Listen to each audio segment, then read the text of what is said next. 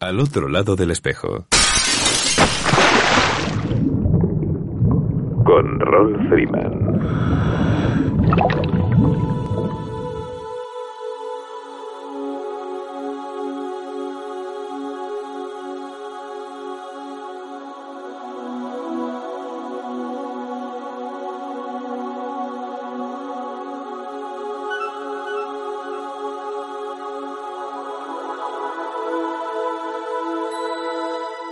Amigos, saludos salados y bienvenidos a una nueva edición de Al otro lado del espejo.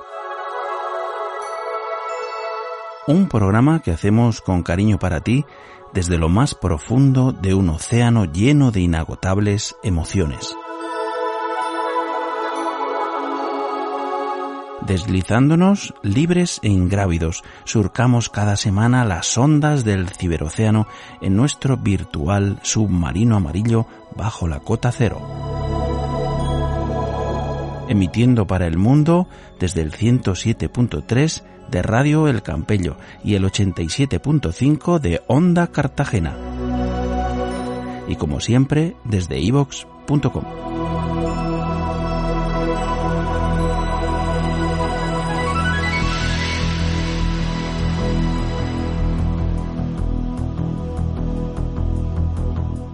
Parece una buena idea, si te lo puedes permitir, imitar a las aves migratorias y poner rumbo al sur. La verdad es que tampoco hace falta irse muy lejos, tan solo bajar unos paralelos y acercarte, aunque sea solo un poquito, al trópico de cáncer. Un ejemplo, las Canarias. Y aún sin salir de la península, la cuenca mediterránea es especialmente amigable con el buceador. Lo tienes todo buen clima, buenas inmersiones y una gastronomía de toma pan y moja, o sea, para chuparse los dedos y las aletas. Te sorprenderá descubrir que un día por otro te sobra el abrigo que los rigores invernales nos imponen. Es verdad que este está siendo especialmente benévolo en este sentido y la verdad preocupa mucho. Queremos pensar en positivo, ver siempre el lado brillante de la vida y el mar siempre está a nuestro lado. O casi siempre, claro, un respeto.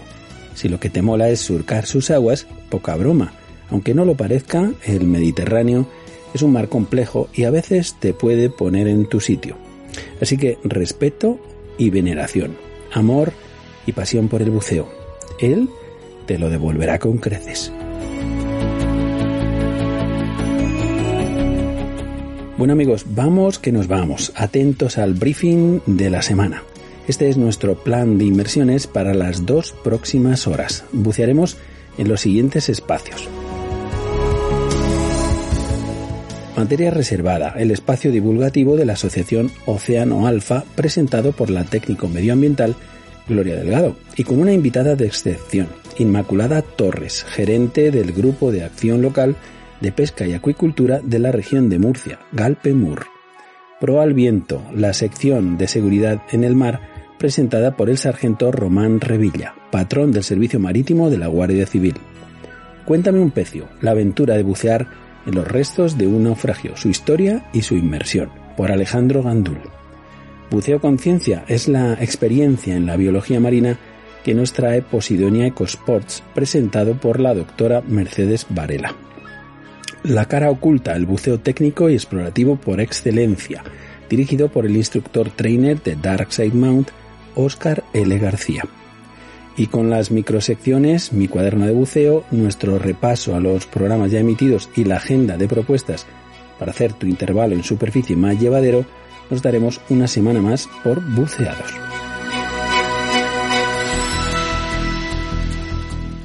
La foto de la semana es un primerísimo plano de una tortuga boba, si no me equivoco, siempre tan atractivas y estilizadas bajo el agua, sorprendida por el fotógrafo Cedric Frickson con un splash y fue tomada en Spainstown, en Barbados. ¿Listos para la primera inmersión? Checa vuestro body, un OK y damos un gran paso de gigante.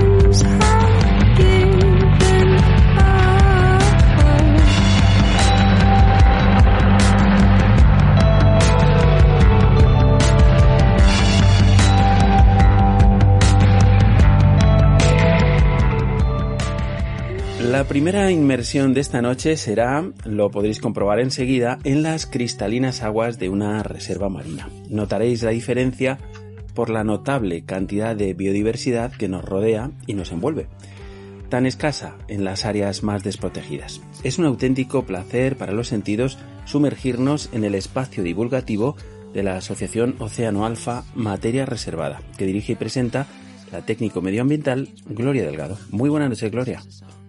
Buenas noches, ¿qué tal, Rol? Con muchas ganas de, escucharte, de hablar contigo.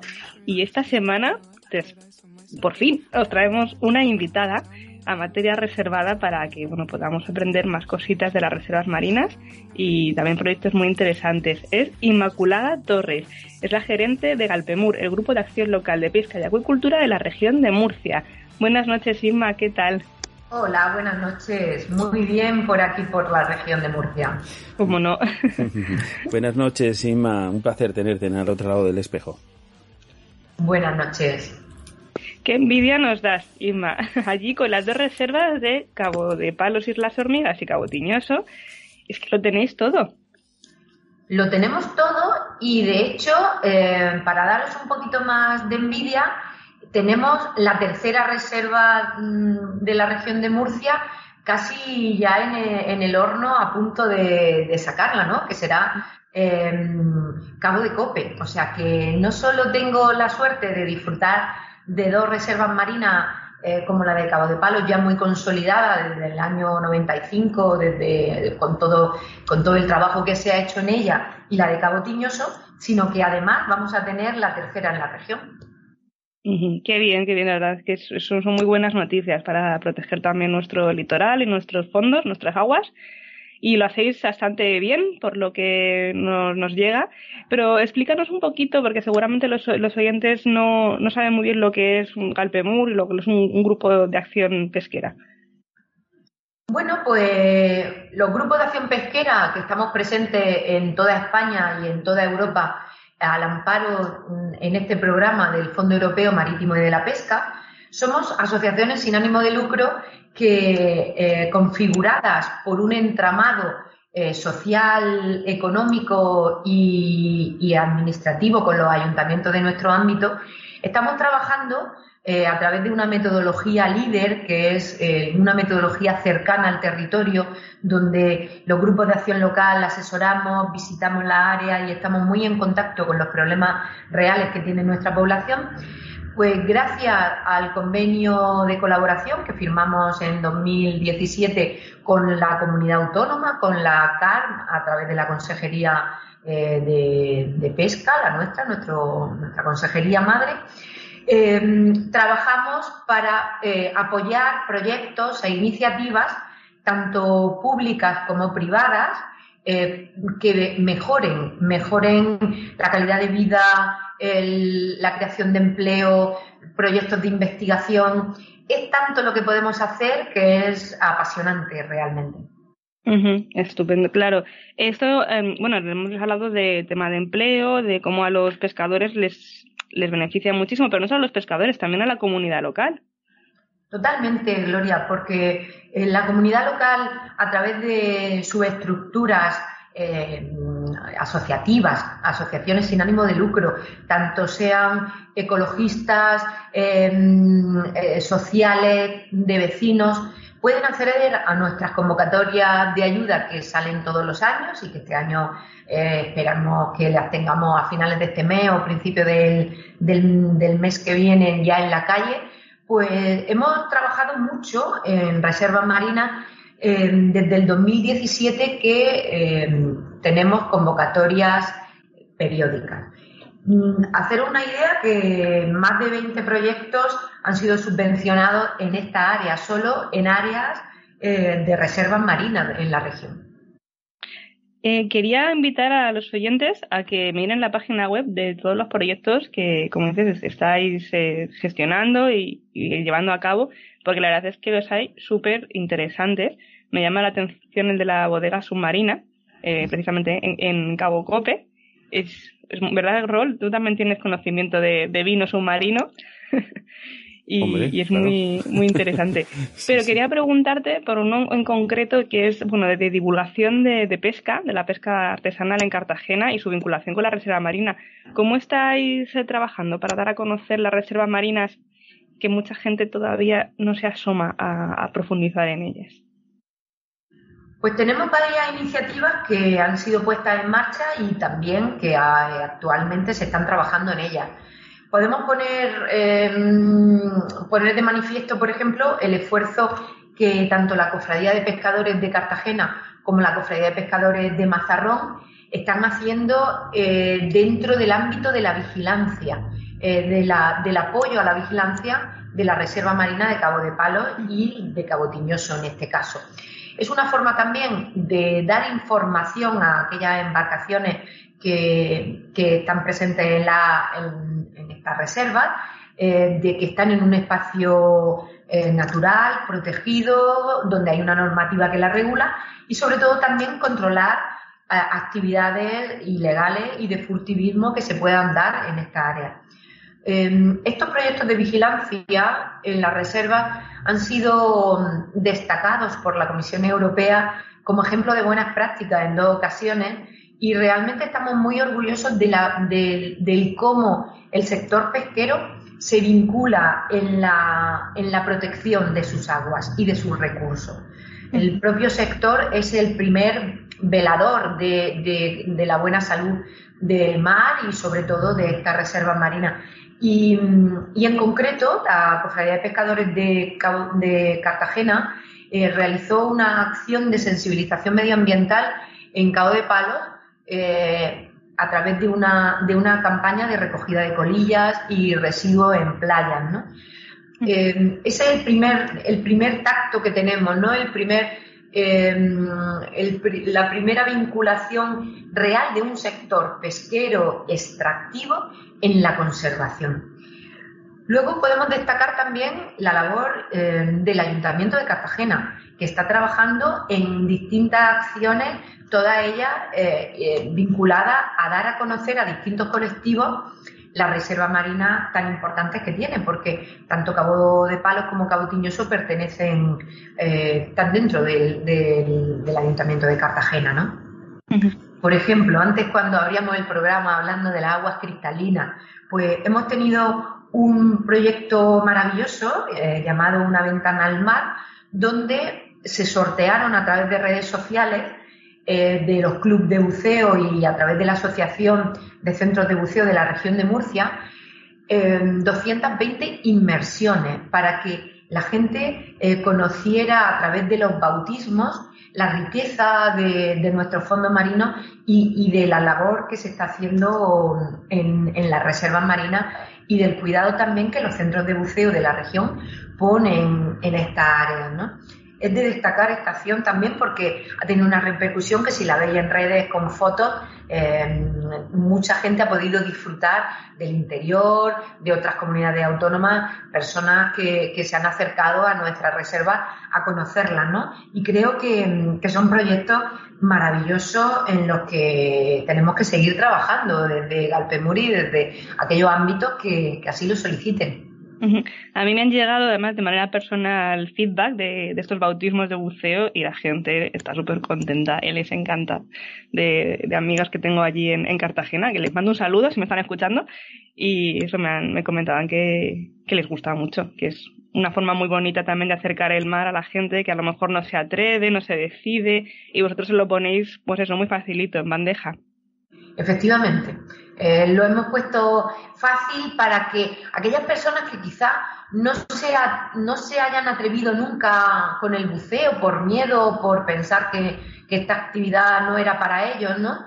Pues yo creo que ha sido una, forma de, acercarlo y que, y que pudieran conocerlo y yo creo que toda aquella persona que haya vivido esta actividad estoy segura que, ya no van a poder vivir sin, sin entrar en, eh, en, esta, en, este, en este mundo, ¿no? en este mundo submarino.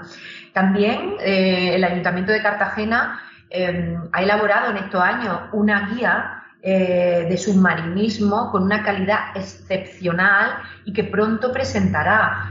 No quiero dar más, más detalles porque, bueno, pues ya la veréis en la calle, podéis seguirla también en nuestras redes sociales, en las redes sociales del ayuntamiento, porque están haciendo un trabajo maravilloso. Sí, nos habló Cristina Mora el año pasado, el año anterior, si no me equivoco, sobre este proyecto y les tenemos también pendientes para que lo presenten eh, aquí en materia reservada. Y, te iba a preguntar también por uno que a mí me, ha gustado mucho, el de la musealización de, bueno, los, proyectos de musealización en, en Cabo de Palos, que es un poco mostrar, sacar a superficie de una manera artística lo que es la riqueza de las reservas. Y la gente también se quedaba impresionada y bueno muy muy, muy gratamente de, este proyecto que habéis llevado a cabo, muy original también por otro lado. Sí, lo puso en marcha el Ayuntamiento de, Cartagena en 2017, fue uno de nuestros primeros proyectos, aprovechando además la fotografía eh, del campeonato que se hace de fotografía eh, submarina, de Fotosub, eh, donde también se colaboró Mm, por, em, por, la entidad aportando las fotografías y creo que es un proyecto maravilloso porque aquellas personas que no, que no bucean, propios, mm, propias personas que viven en Cabo de Palos, personas mayores que no se hacen una idea de, la riqueza, porque todos hablamos de la riqueza, de la necesidad de protección, pero es que realmente cuando ves a través de la fotografía qué hay ahí debajo? ¿Por qué merece protegerlo? ¿Por qué tenemos que trabajar en darlo a conocer? A través de esa fotografía maravillosa, además, gracias a estos campeonatos que se desarrollan en Cabo de Palos, em, creo que es una de las actuaciones eh, más relevantes porque mm, en un simple paseo por Cabo de Palos, donde em, en la fachada de, establecimientos de la, propia lonja de pescadores, de eh, otros centros de buceo. Tú puedes en un paseo hacerte una idea pues, de las maravillas que encierra la Reserva Marina de Cabo de Palo, las actividades eh, artesanales que se desarrollan en ella, como la pesca artesanal, el buceo y bueno, pues animo a todo el mundo a que si no conoce el proyecto, pues en estos días maravillosos que tenemos de buen tiempo, se acerquen y visiten eh, y se pierdan por las calles de, Cabo de Palos. Por supuesto, a mí me parece muy bonito y creo que es un plan estupendo, aunque no vayas a bucear, ni si, bueno, darte un chapuzón, a lo mejor los más valientes sí que, sí que pueden, pero vamos, que, que sí sería muy bonito animar a nuestros oyentes que se den un, paseo por Cabo de Palo, sin duda.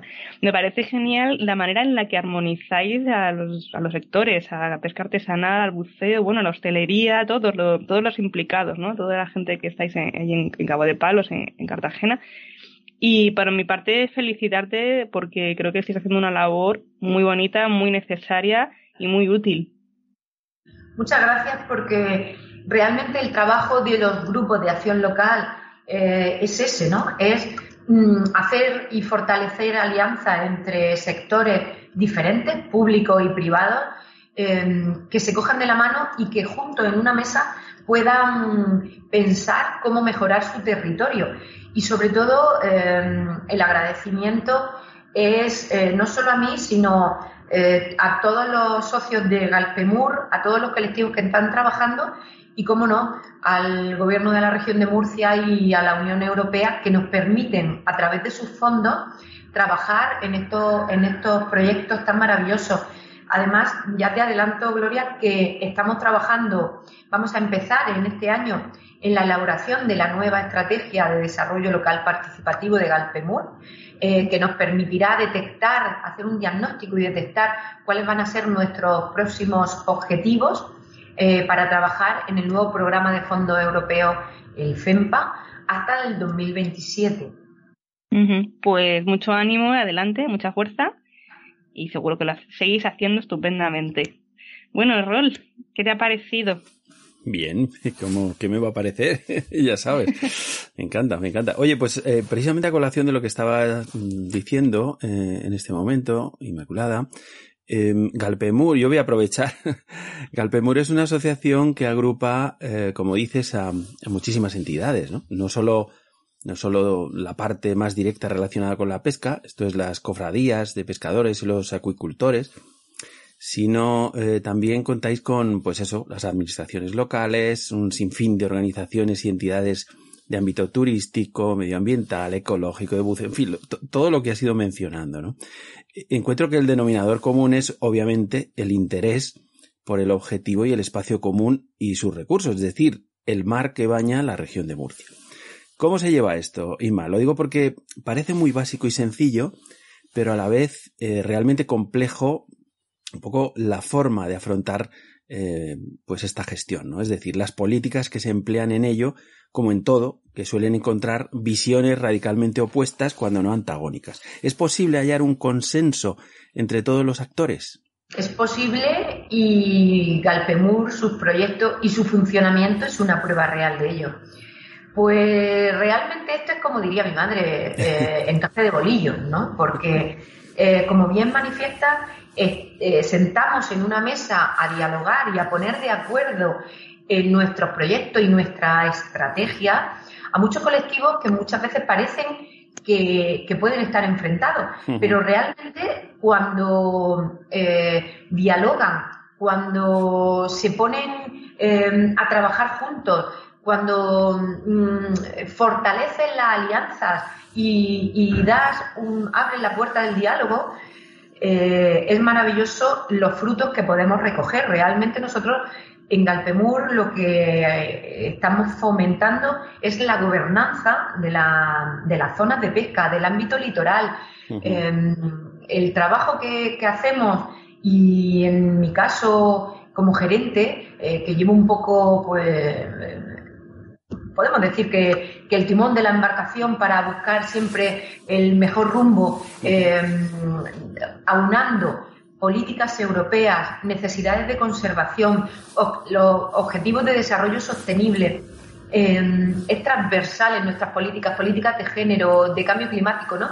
Y ves cómo eh, se hacen sencillas y se asumen por asociaciones de vecinos, asociaciones pequeñas como eh, Marcha Malo, eh, que está trabajando también en, proyectos educativos, de publicaciones culturales. es realmente maravilloso, ¿no? Yo, mi trabajo, mm, soy una, afortunada de, poder trabajar y, estar en contacto con todos estos colectivos, proyectos y demás cosas que se están haciendo en la región de Murcia y que nos quedan, que nos quedan por hacer. Bueno, Rol, ya sabes también que hemos tenido invitados de mm, participantes de Proyecto Pescares, Río Pesca, y que bueno, que al final es, un trabajo difícil, pero lo bonito es cuando al final nos conseguimos poner de acuerdo, pero tenemos los mismos intereses y trabajamos todos en el mismo barco, mm. que capitanea o timonea también Inma, y, y bueno, pues pues conseguir cosas que nos hace mucha falta proteger nuestros mares. Hombre, ya te digo. Bueno, pues, pues nada, Inmaculada Torres, gerente del Grupo de Acción Local de Pesca y Acuicultura de la región de Murcia, Galpemur, un placer tenerte al otro lado del espejo y en el espacio de materia reservada, por supuesto. Gracias por venir. Un placer que contéis conmigo. Aquí tenéis eh, a la región siempre dispuesta para, para contaros más experiencias. De hecho, eh, tengo muchas más cosas que contar que se me han quedado ahí. Yo me ha sabido a poco. Ya te digo. ¿Invitamos otra vez? Sí, sí, te invitamos otra vez. Segunda parte. Se nos queda en el tintero, desde luego, eh, hablar del Mar Menor. Que eh, hablar de Murcia y no hablar del Mar Menor, pues es, es fin. yo también me quedo corto. yo tengo esa sensación, ¿no? Tenía muchísimo interés también un poco en, en entender, ¿no? El, el, concepto este tan complicado que, en fin, que está en el aire ahora mismo, ¿no? El tema de, de, de, dotar de personalidad jurídica al mar menor y demás, que creo que es un concepto complicado, pero, pero la verdad es que nos quedamos sin tiempo. Por eso yo, yo desde luego le, le, le sugiero también a, a, Gloria que te vuelva a invitar y que sigamos hablando de, de la región de Murcia, que es muy interesante todo lo que tenemos allí en vuestras manos queda y ya os digo que estaré encantada de participar con vosotros y de seguir comentando actividades, proyectos eh, que, tenemos muchos y muy interesantes. Fenomenal. Gloria, pues un placer, como siempre. Bueno, igualmente, un placer estar con vosotros y tener este espacio para contar cosas tan interesantes. Muy bien, pues hasta muy prontito, un par de semanitas. Un besote, hasta, hasta luego. El espacio de materia reservada que acabas de escuchar es una acción del proyecto Reservas Marinas Garantía de Futuro 3 desarrollado por Océano Alfa con la colaboración de la Fundación Biodiversidad del Ministerio para la Transición Ecológica y Reto Demográfico a través del programa Pleamar cofinanciado por el Fondo Europeo Marítimo y de Pesca con el objetivo de poner en valor nuestras reservas marinas y a sus verdaderos protagonistas, los pescadores artesanales. Todo el mar por descubrir a un paso desde Nautilus, tu escuela y tienda de buceo en Barcelona.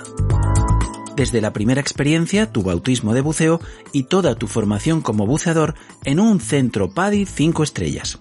Todo el material que necesites para que la aventura submarina sea la experiencia de tu vida. Salidas desde Lloret de Mar a toda la Costa Brava y viajes de buceo a los destinos más importantes del mundo. Todo lo tienes aquí, en Nautilus.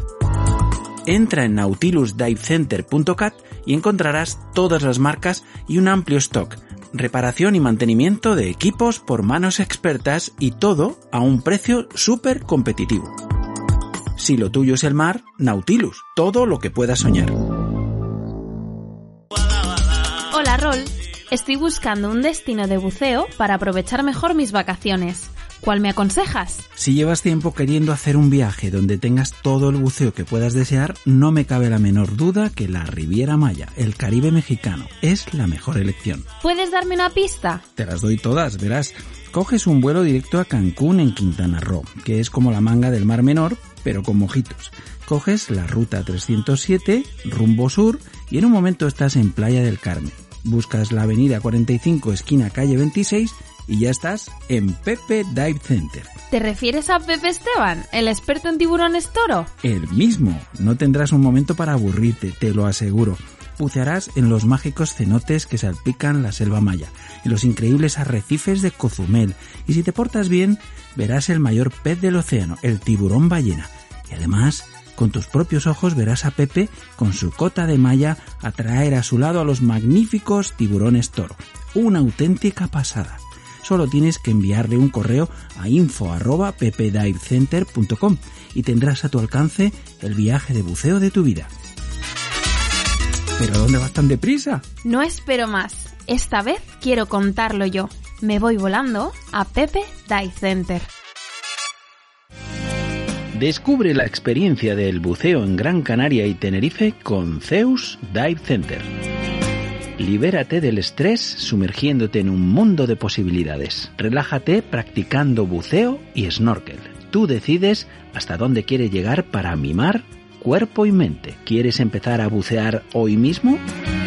Entra en zeusdivecenter.com o zeusdivecentertenerife.com y da comienzo a tu nueva aventura aquí, en Las Afortunadas, todo el año para descubrir la magia que hay bajo el mar de Canarias. Zeus Dive Center. Estamos de enhorabuena. Al otro lado del espejo, por fin sonará junto al mar. En Radio El Campello. Ahora puedes escuchar la radio del buceo y el mar también en la zona de Alicante. Sintoniza Radio El Campello en el 107.3 de la FM de tu receptor. Como siempre, la noche del sábado a las 22 horas. Si te apasiona el mundo submarino y el mar, al otro lado del espejo es tu programa.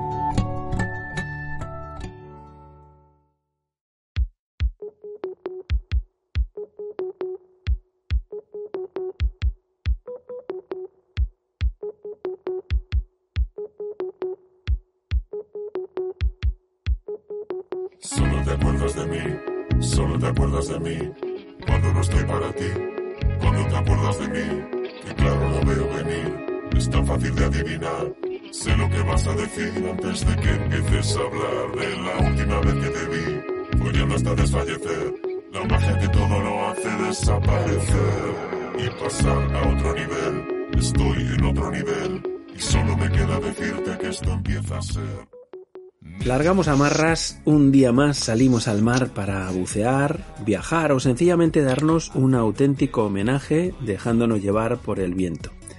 Realmente la forma más relajante de pasar una jornada en la mar. Claro que primero, antes de nada, habremos comprobado los elementos de seguridad que nuestra embarcación y nuestro viaje necesitan. Cumpliremos así con dos importantes cuestiones. Una, la más importante, tendremos la tranquilidad de estar preparados para los imprevistos. Y dos, cumpliremos con la normativa que marcan las autoridades marítimas. Y eso tranquiliza y mucho. Ya solo nos queda disfrutar del placer de la navegación. Ponemos pro al viento, el espacio de seguridad en la mar que presenta y conduce, bueno, mejor patronea, Román Revilla, sargento del Servicio Marítimo de la Guardia Civil. Muy buenas noches, Román. Buenas noches, Rol. Buenas noches a todos. Bueno, creo que hemos hecho los deberes, ¿eh? Estamos soltando amarras, pero habiendo revisado todo correctamente. Eso es, eso es. La introducción da para hablar también, ¿eh? La introducción da para hablar, pero no me voy a desviar del tema, porque si no, no hablo de... Yo he venido aquí a hablar de mi libro. Está claro, está claro. Pero... Hmm.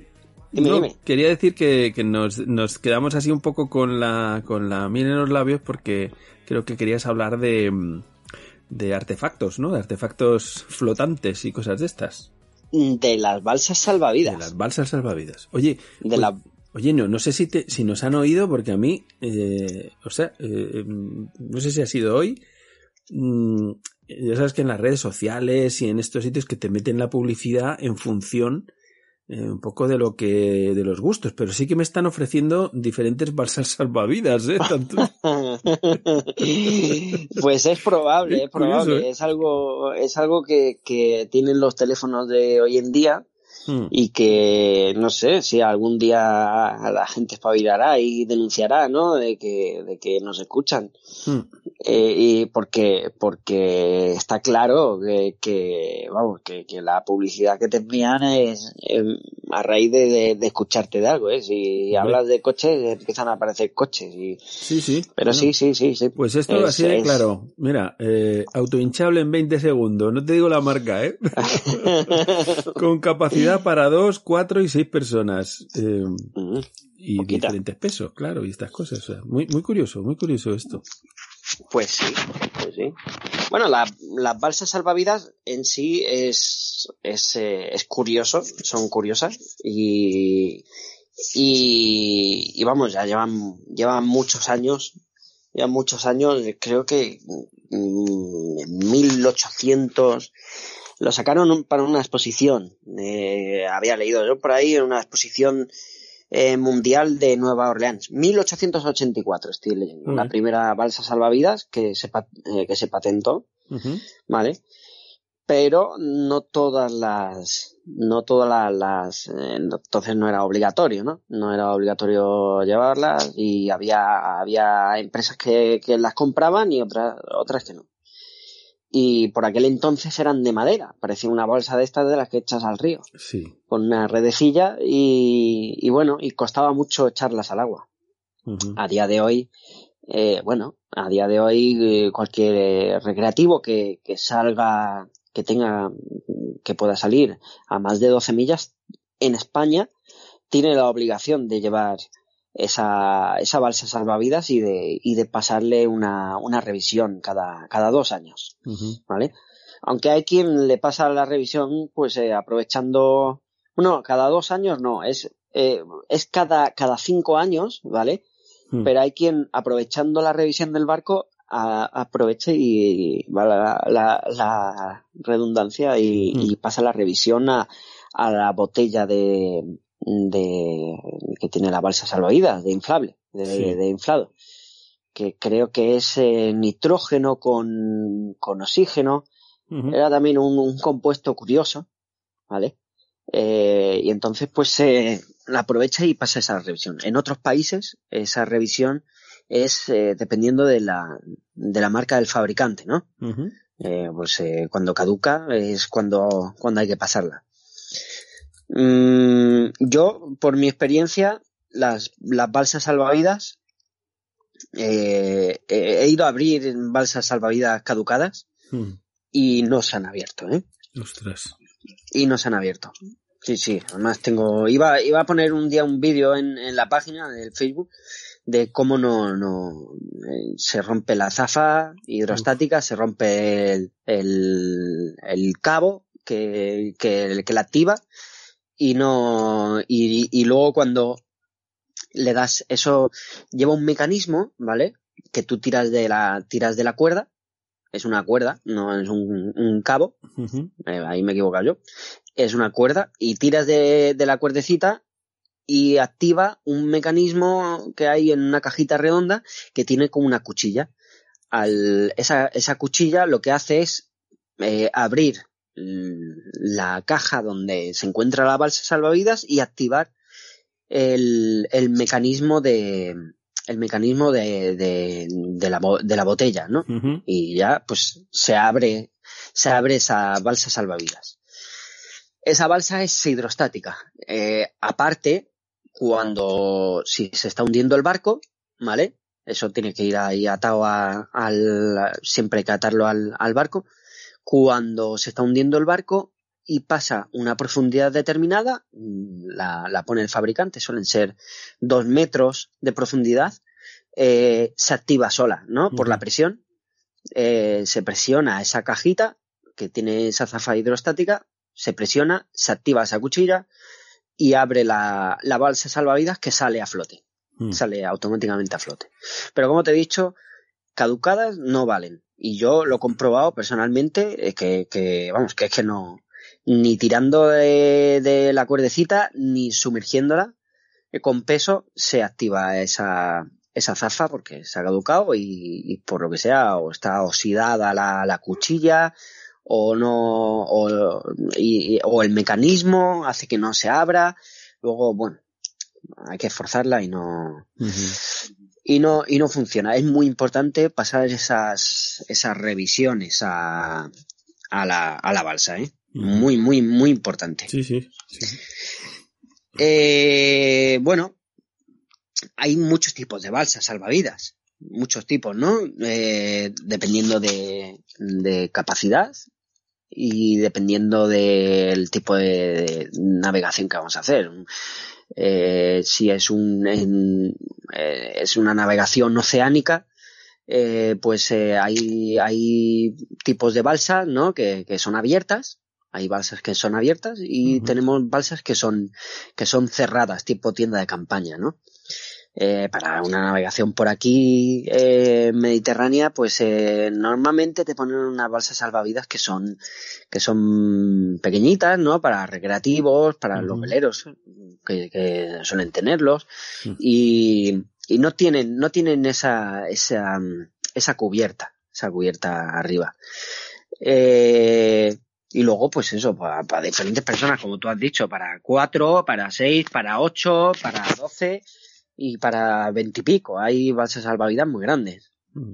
Mm, a día de hoy, los ferries tienen que tener un tanto por ciento de, de balsas salvavidas eh, que, que tiene que ser superior al, al número de pasajeros, ¿no? Aparte de botes salvavidas y demás, esto, estas balsas salvavidas que se consideran botes rescate no rápidos, ¿vale? Eh, a efectos de legislación, pues tienen que estar presentes siempre, Pueden tener capacidad para 30 personas, perfectamente.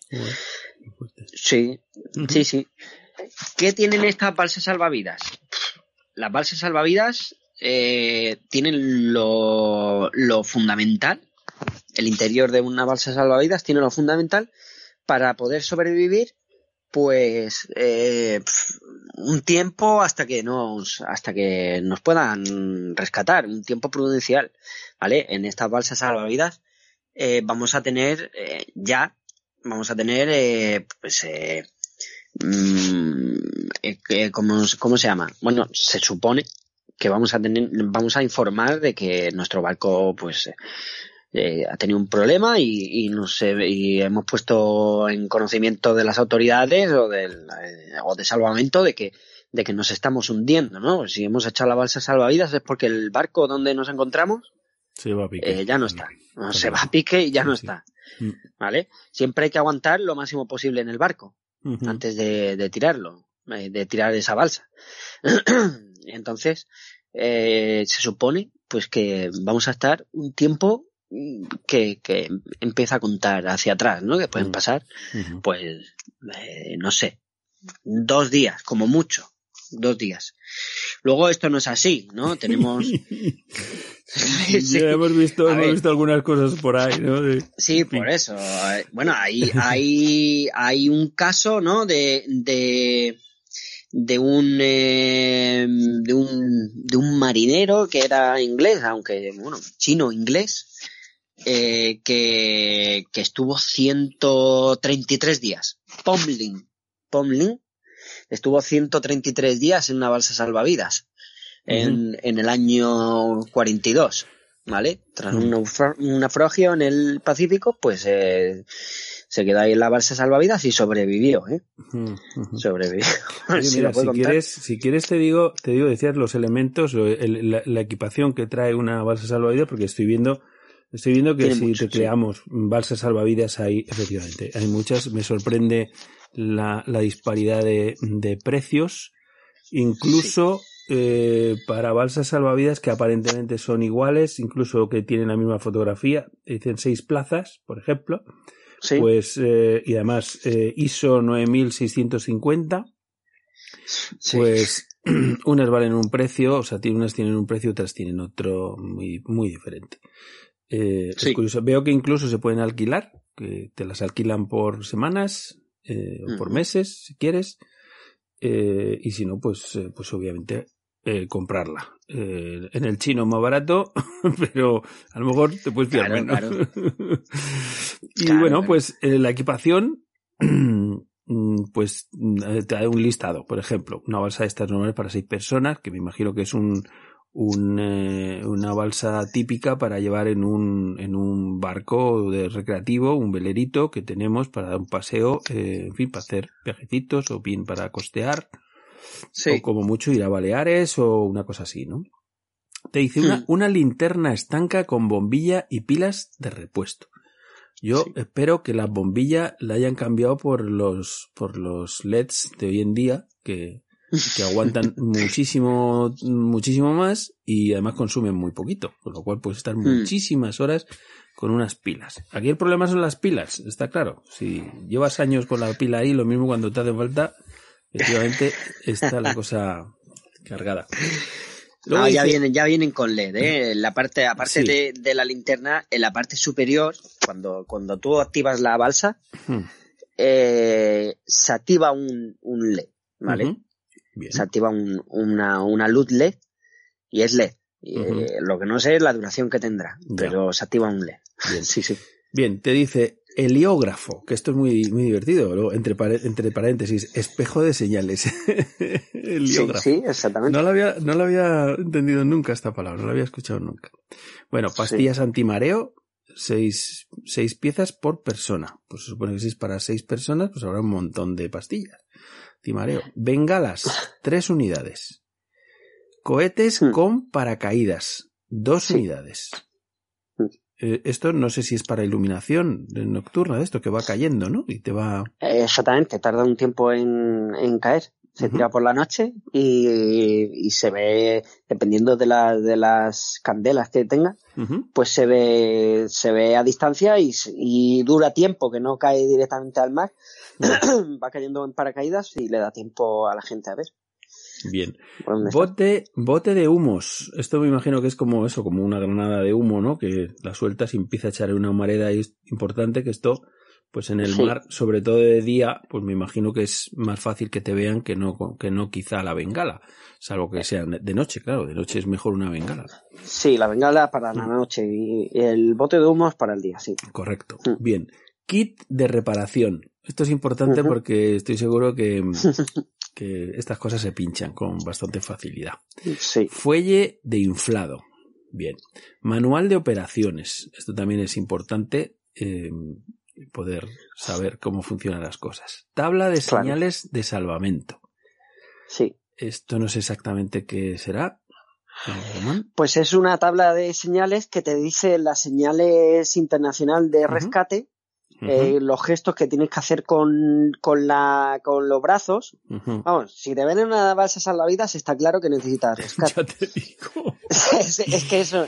Pero, pero sí es verdad que hay unas indicaciones para decir que, eh, por ejemplo, a un helicóptero o un avión, para decir que estás bien, que la situación está igual que debajo del agua, ¿no? Tienen la señal de OK, pues eh, con la, pues eh, brazos eh, en cruz, eh, haces distintas distintas señales que, que, son interpretadas por el avión, ¿vale? Y pues si hay algún herido, si necesita asistencia, un montón de señales que, que, que se pueden entender desde el aire. Bien, perfecto. Además, para, para ocupar el tiempo mientras que estamos en la balsa, pues está bien eh, entretenerse en este tipo de cosas porque hay que ocuparse, que esta es una de las cuestiones más importantes, yo creo, estar ocupado siempre, ¿no? Sí. Eh, en la expedición de, de Shackleton, aquella famosa expedición, lo más importante fue precisamente mantener a la tripulación ocupada todos los días, con rutinas y demás para que no se volvieran locos, que esto, esto es clave, ¿no? Dice, cuaderno de bitácora y tabla de actuaciones. Bueno, pues también es muy interesante para ir tomando eh, anotaciones de Bueno. todas las cosas, ¿no? Pero vamos. Sí. Eh, luego dice, aro flotante con rabiza de 30 metros. Supongo que esto es lo que es el aro, el aro de la propia El aro salvavidas. salvavidas, claro. Correcto. Sí, con una rabiza que es un cabo, un cabo de 30 metros. Sí. Bien. Cuchillo flotante sujeto a la balsa. Esto es, esto es peligroso, ¿eh? No, no, no. es un Hombre, lo digo porque puedes pinchar la balsa, ¿no? Si es un cuchillo. No, que va, no, no, no. Es un cuchillo romo, es un Ah. cuchillo con punta roma, no tiene, no, no tiene punta, no tiene punta.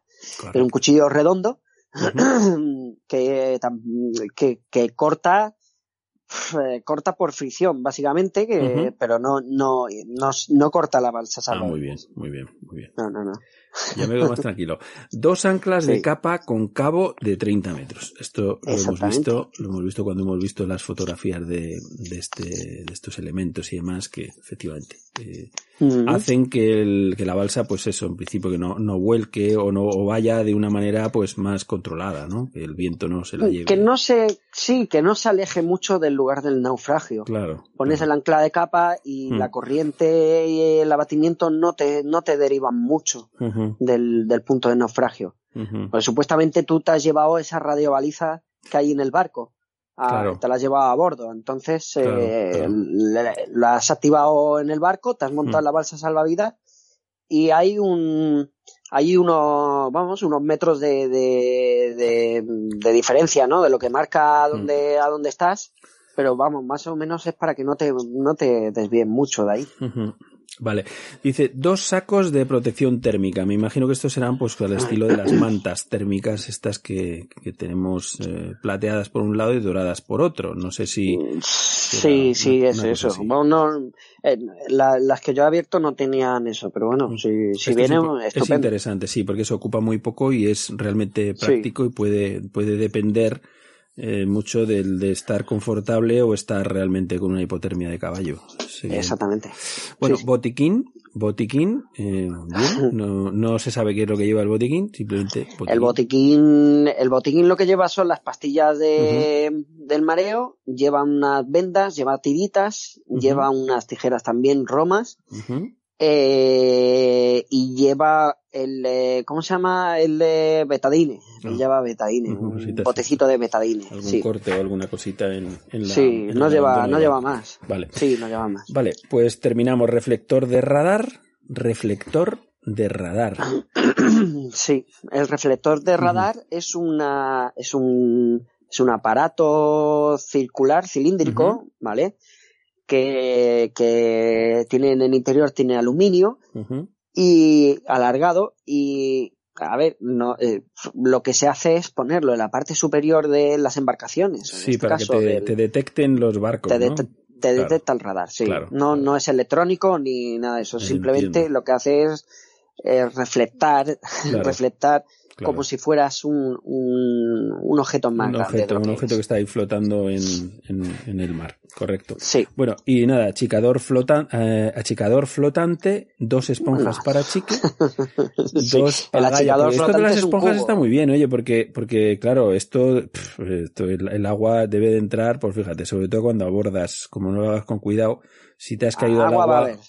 Agua va a haber, seguro. Claro, entonces, bueno, una esponja la verdad es que te puede permitir eh, secar mm. bastante el interior, eso es evidente, ¿no? Luego hay dos, una cosa que no, que no sé qué es, que dice dos pagallas con mango de aluminio. Sí, son, son la, pagallas son los remos. Ah, Ah, correcto. También es la primera vez que oía esta palabra. Sí, lo que pasa es que son, son de pequeño tamaño. Sí. Que, que tiene un mango en la parte, en la parte por la que la, la, la coges, ¿vale? Eh, en, en, forma de T. Entonces, con, con una mano coges lo que es la barra y con la otra coges el mango ese en forma de T y, remas. Fíjate. son pequeñas. estoy viendo ahora mismo en, en, la RAE, dice Pagaya, remo filipino, especie de zagual, pero más largo y de pala mayor, sobrepuesta y atada con bejuco. Ah, bueno. Sirve indistintamente para abogar y sustituir al timón como la espadilla. Es increíble la nomenclatura, ¿eh? sí. genial. Bueno, eh, Román, y para terminar, un silbato, que está muy bien, un silbato que, oye, que con los pulmones pues podamos eh, avisar, ¿no? Con señales acústicas, que también es, es importante, sobre todo para, para la noche y demás. Sí, y, sí, sí, y lo tenemos que dejar, Román, porque pues nos hemos, nos hemos consumido todo el, todo el tiempo con creces. Y, y bueno, pues, pues nada, eh, supongo que en algunas embarcaciones yo estaba pensando en la vida de Pi, eh, aquel, aquel barco salvavidas que eran de madera, como tú has dicho al principio, y que tenía muchas cosas, tenía muchas cosas, muchas cosas muy interesantes para, en fin, para una, para ser un salvavidas, digamos, para, para más tiempo, ¿no? Para, para más gente también y, claro. en fin. Em, nada, eh, te emplazamos, Román, para una próxima entrega. Seguimos hablando de seguridad en el mar en tu espacio Proa al Viento. Y hasta entonces, muy bien. te deseamos muy buena proa y muy buena guardia, Román. Muchas gracias, Rol, y muy buena prueba a todos. Hasta pronto. Hasta pronto. Ni una, ni dos, ni tres, sino Dive 3. ¿Se te olvida la docu cuando vas a bucear?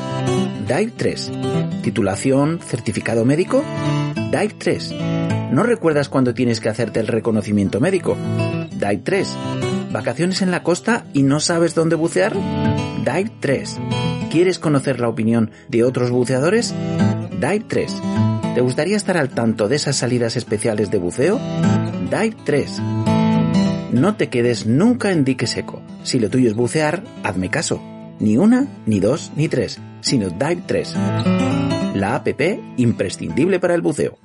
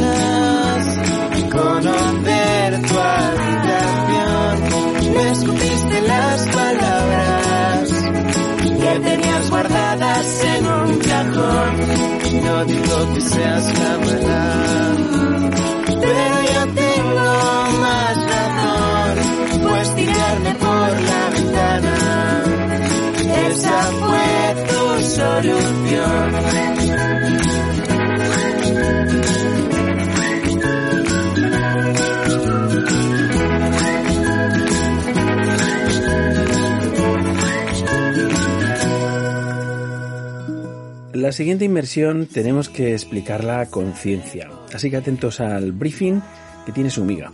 Este es el espacio de Alejandro Gandul. Cuéntame un pecio. Buenas noches, Alejandro. Hola Rol, buenas noches, ¿qué tal? Buenas noches a los oyentes. sí, eh, bueno, pues eh, nada, que nada, me ha, me ha, soplado un pajarito que, el, que la aventura de esta noche tiene, tiene tela y, y ya sé que me va a encantar. o sea que cuando Yo creo que quieras. sí, que te, Sí, sí. te va a gustar y le va a gustar. A todos creo que les va a encantar. Sí, sí. Bueno, se trata de uno de los peces más visitados del Mar Rojo. Precisamente no se encuentra en, en aguas de Egipto, ¿eh? que ya sabemos cuál es el más visitado y quizás el más popular, ¿no? Sino de, de Sudán. Esta noche eh, vamos a contar la historia y el buceo. Va, madre mía, del espectacular pecio, pecio del Umbria. ¿Eh? Aunque algunos le, le llaman, pero erróneamente Umbría. Es Umbria. Ujú. ¿eh? Es, un, es un vapor italiano mm, cuyo capitán lo sacrificó para evitar que cayera en manos del enemigo. Yo creo que la intro, la intro ya es interesante. ¿verdad? Sí, sí. Estamos hablando de esas historias épicas, ¿no? De que el capitán, antes de que el barco caiga en manos del enemigo, dice, bueno, pues mi barco no va a caer en manos, yo lo, lo hundo, ¿no? Bueno, frente a Port Sudán, el principal y único puerto de ese país, eh, ya hace un máximo de 39 metros de profundidad este magnífico pecio, que desde 1940 da cobijo a la vida del Mar Rojo y desde hace menos años ofrece una inmersión, yo diría que inolvidable, a los amantes del buceo y la historia. Mira, el, el Umbria nació en 1911. Nos gusta tratar a los barcos como si fueran seres vivos, ¿no? Como Joseph Conrad. Ujú. Nació en 1911 en los astilleros alemanes, a ver cómo me sale, Reyerstig, Schiffwerke y Maschinenfabrik en Hamburgo. Eh, además, fue un encargo de la famosísima y popular naviera Hamburg Südamerikanische Dampfschiffsgesellschaft, Por favor. conocida en los ambientes marineros con la, como la Hamburg Sud, eh, Hamburg Sud, que por, por cierto todavía, todavía existe, la Hamburg Sud todavía existe, ¿no? Y se le bautizó eh, con el nombre de Bahía Blanca. Todavía no, no tenía el nombre que nos ocupa en esta noche. Este era un precioso vapor de pasajeros con dos palos que fue destinado a la línea entre Alemania y Sudamérica, principalmente con Argentina. Como he dicho, era un precioso vapor de pasajeros con dos palos muy bonitos, muy altos a proa y popa, y una, una sola chimenea un poquito tirada hacia popa, una superestructura típico de buque de pasajes. Era un barco grande, desplazaba algo más de 100, de, perdón, iba a decir 100.000, no, de 10.000 toneladas, que no estaba mal. Ujú. Tenía una eslora de 155 metros, hablamos de un barquito bastante grande, por 18 de manga y 10 metros de calado, algo más de 10 metros de calado a su máximo desplazamiento. Como vemos, es un enorme pecio que nos puede enseñar muchos rincones fantásticos en una inmersión. Estamos hablando ya solamente por las dimensiones, tenemos una inmersión entretenida como menos. Bien, el Umbria estaba fabricado en acero. Los primeros vapores se fabricaron en hierro, pero el Umbria ya estaba fabricado en acero. Y montaba dos máquinas de triple expansión. Que bien suena, ¿verdad, Rol? Esto de triple expansión. Ya te digo, tú lo, lo dices muy a menudo. lo de la A mí me encanta, expansión. es decir, triple expansión, Sí, esos sí. tres cilindros ahí mandando presión para mover el cigüeñal, ¿no? Y las hélices. ¿eh? En este caso eh, tenía dos, dos hélices y, y tenía 848 caballos de potencia nominal, lo cual ya hace tiempo que no lo digo y lo voy a recordar. La potencia nominal no se corresponde con la potencia real del barco, la máquina, sino que era un sistema de clasificación que utilizaba la Joyce, ¿no? La potencia nominal. Y bueno, y alcanzaba un máximo de 13 nudos por hora. Bueno, no es mucho, pero bueno, en aquella época, cuando la mayoría de los vapores alcanzaban 10, pues tres nuditos más, pues algo es algo. Es decir, unos 26 kilómetros por hora aproximadamente. La verdad es que tenía que ser un placer terrenal, uno de estos placeres terrenales, eh, meterte en aquellas enormes salas, ¿no? Y ver y escuchar aquellas enormes máquinas haciendo girar el cigüeñal. Un espectáculo, ese movimiento, ese ruido monótono, ¿no? Y tan bonito. Mira, pues hemos dicho que era de la Hamburg Sud y con esta, con, bajo pabellón alemán estuvo navegando hasta el año 1918, justo al final de la, de la Gran Guerra, fue, eh, fue adquirido por el, el, gobierno argentino. No por una naviera, ¿eh? sino por el gobierno argentino. Y en el caso de, del Bahía Blanca todavía, pues ellos no le cambiaron el nombre. Y lo destinaron no solo al transporte eh, de pasajeros, sino que también lo destinaron al transporte de mercancía. Hay que tener en cuenta que el Umbria tenía a popa dos bodegas enormes y a proa una bodega grande y otra un poquito más pequeña. Eh, normalmente transportaba, se dedicó al transporte de carbón y todo tipo de productos agrícolas. ¿eh? Todo lo que producía Argentina en aquellos años, pues lo, lo exportaba a, a, Europa.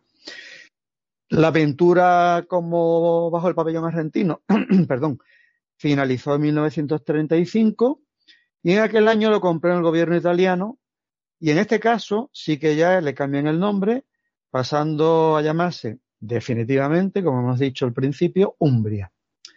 Bueno, eh, lo compran en el 35, fíjate tú que cerquita hasta la Segunda Guerra Mundial, ¿no? Estamos hablando que queda muy poquito para que Italia se meta en el conflicto, mm. escasamente cinco años. A mí me da que pensar que no he encontrado este dato, que Italia lo compra ya con idea de, es decir, de, de, de que navegue con, con, fines bélicos. Porque yo no he encontrado datos en que, que hace el Umbria eh, con el gobierno italiano en, durante esos cinco años, ¿no? Antes de, del comienzo de la guerra. Bueno, pues llegados al año 1940, el Umbria estaba bajo el mando del capitán Lorenzo Musan, que no sé si es, he leído en algunos sitios Musan Lorenzo o es Lorenzo Musan. En cualquier caso, el 3 de junio de ese año, de 1940, eh, navega desde Italia y arriba a Port Said, en el, justo en la entrada del canal de Suez, eh, con un cargamento secreto. Aquí empieza un poco la aventura de, mm. de Lumbria, ¿no? Es un cargamento secreto. Italia no ha entrado en guerra y, curiosamente, los, las sospechas, ¿no? De que Italia, pues, va a entrar al lado de Alemania, pues los ingleses le dejan cruzar el canal de Suez. Si hablamos de cargamento secreto, estamos hablando de una carga bastante, bastante explosiva, ¿no? Hablamos de 6.000 toneladas de proyectiles de, de todos los calibres 600 cajas de detonadores, 100 toneladas de armamento variado y después llevaba 2.000 toneladas de cemento en sacos y lo más curioso, tres Fiat 1100 del año 1940, tres vehículos, tres coches. Uh -huh. Bueno, como he dicho, a pesar de las sospechas de que Italia entra en guerra al lado de los alemanes, pues los ingleses lo dejan pasar, dejan pasar el barco, eh, cruzar el canal de Suez. Sin embargo, el día 9 de junio, es decir, seis días después, la patrullera HMS Grimsby, y el crucero ligero HMS Lender eh, lo interceptan y le obligan a fondear en el arrecife Wingate eh, frente a Port Sudan. Bajo, bajo la sospecha de que el Umbria cargaba algún tipo de contrabando. Bueno, desde luego los ingleses no iban nada descaminados, como hemos visto. Iban bastante acertados en lo que, en lo que el, barco llevaba, ¿no? Bueno, en aquel momento, en aquel momento, pues claro, hablamos del 9 de junio del año 40, el barco es retenido y evidentemente los italianos ya saben que probablemente no regrese nunca a Italia. O bien es apresado o bien pasará otra cosa, ¿no? Eh, un barco precioso, era una pena, desde luego, que eso lo quedará el enemigo, ¿sabes?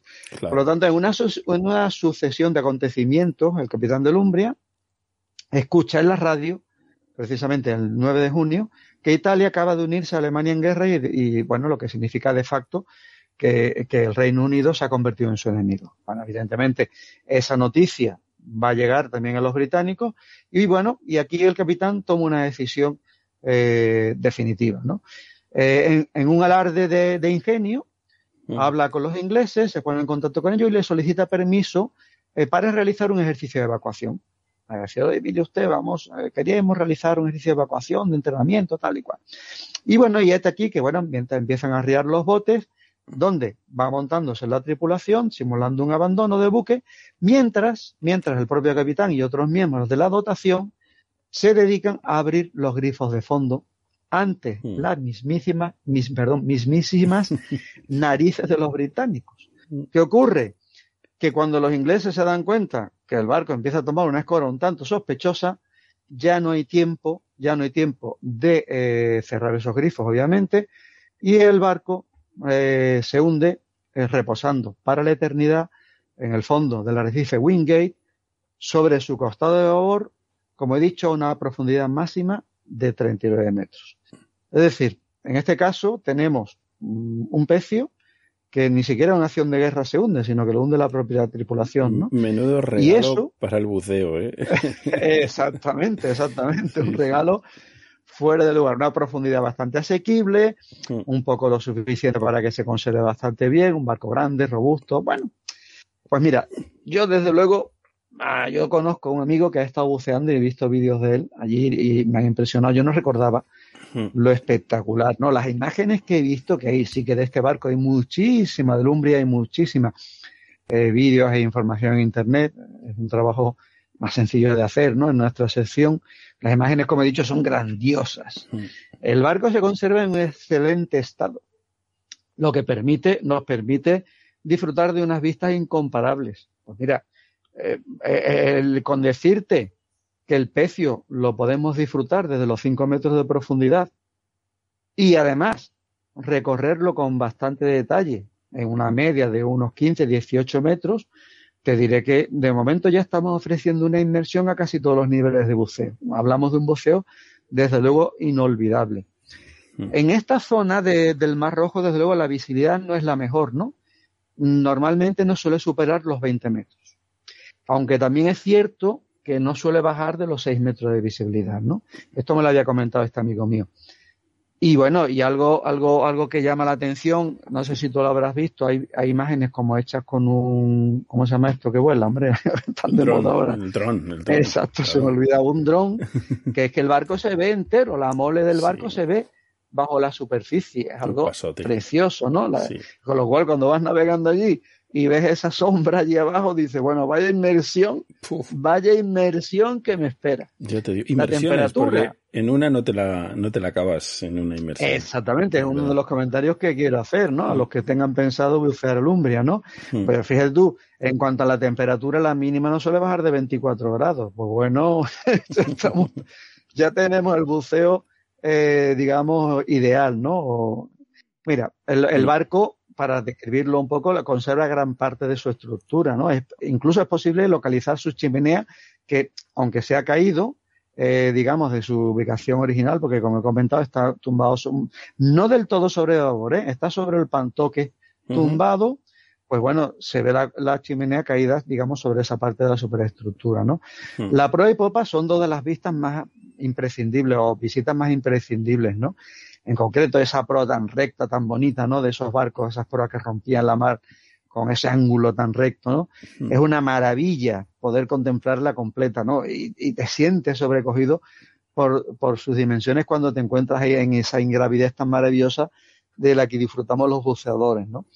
La popa, bueno, pues la popa es tres cuartos de lo mismo. La popa nos da para imaginarnos al pasaje apoyado sobre los candeleros mientras el buque pues va dejando la estela tras de sí. algo realmente precioso. Mm. Y si nos separamos de ella y la visibilidad lo permite en la popa, vamos a ser capaces de ver el timón y una de las, una de las hélices, la de estribor. Mm. Si ya te pones de rodilla en 39 metros mirando la hélice y tienes visibilidad para ver toda aquella mole, bueno, ya entonces entras en éxtasis directamente, ¿no? Eh, dicho esto, mm. No, iba a decir que es un pasote, es un pasote de las fotos que se han hecho en este oh. barco, de multitud de fotógrafos, los mejores fotógrafos probablemente de, eh, del mundo submarino eh, han hecho de las suyas allí porque es que es un pasote.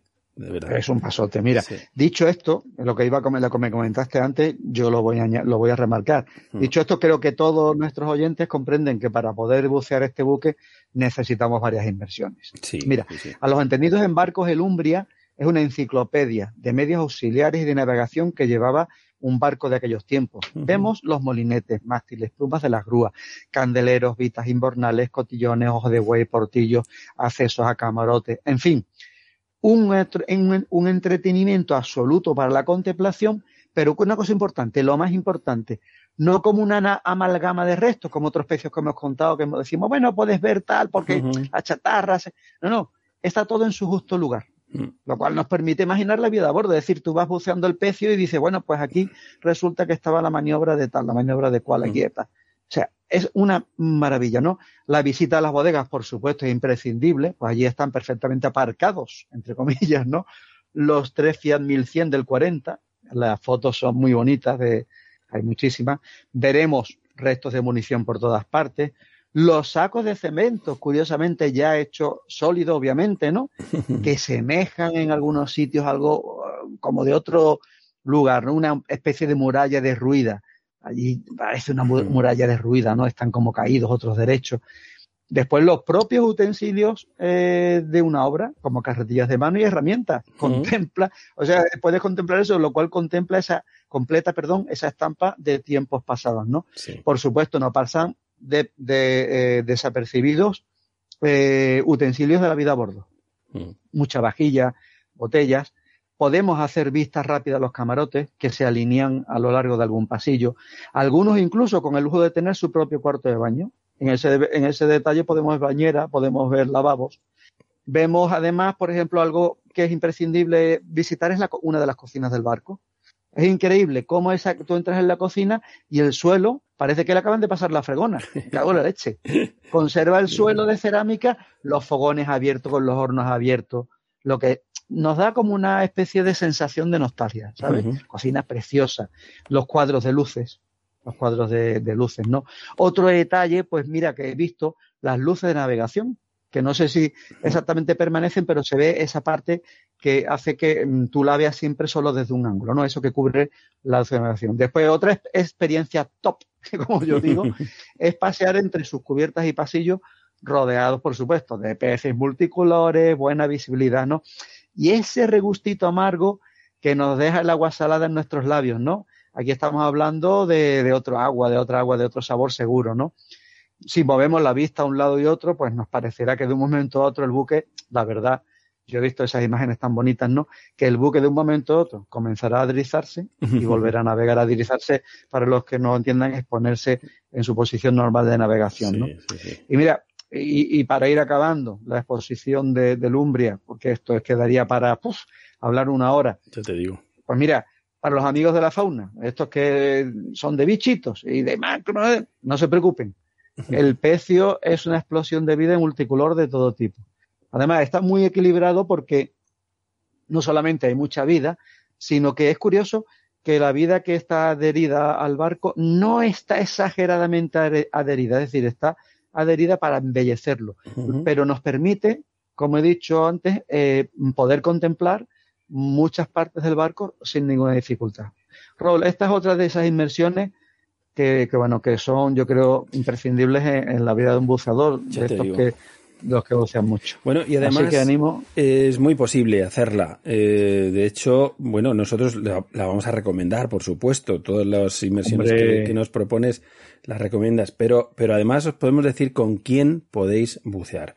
Eh, Sudán eh, es un destino que bueno, ahora mismo no sé cómo estará la situación porque hubo un golpe de Estado y demás y siempre están un poco a la gresca, ¿no? No es un destino turístico como, como Egipto y demás eh, y por tanto no es un lugar donde hay unas eh, infraestructuras hoteleras como, como en Sharm el Sheikh o en, o en otras zonas, ¿no?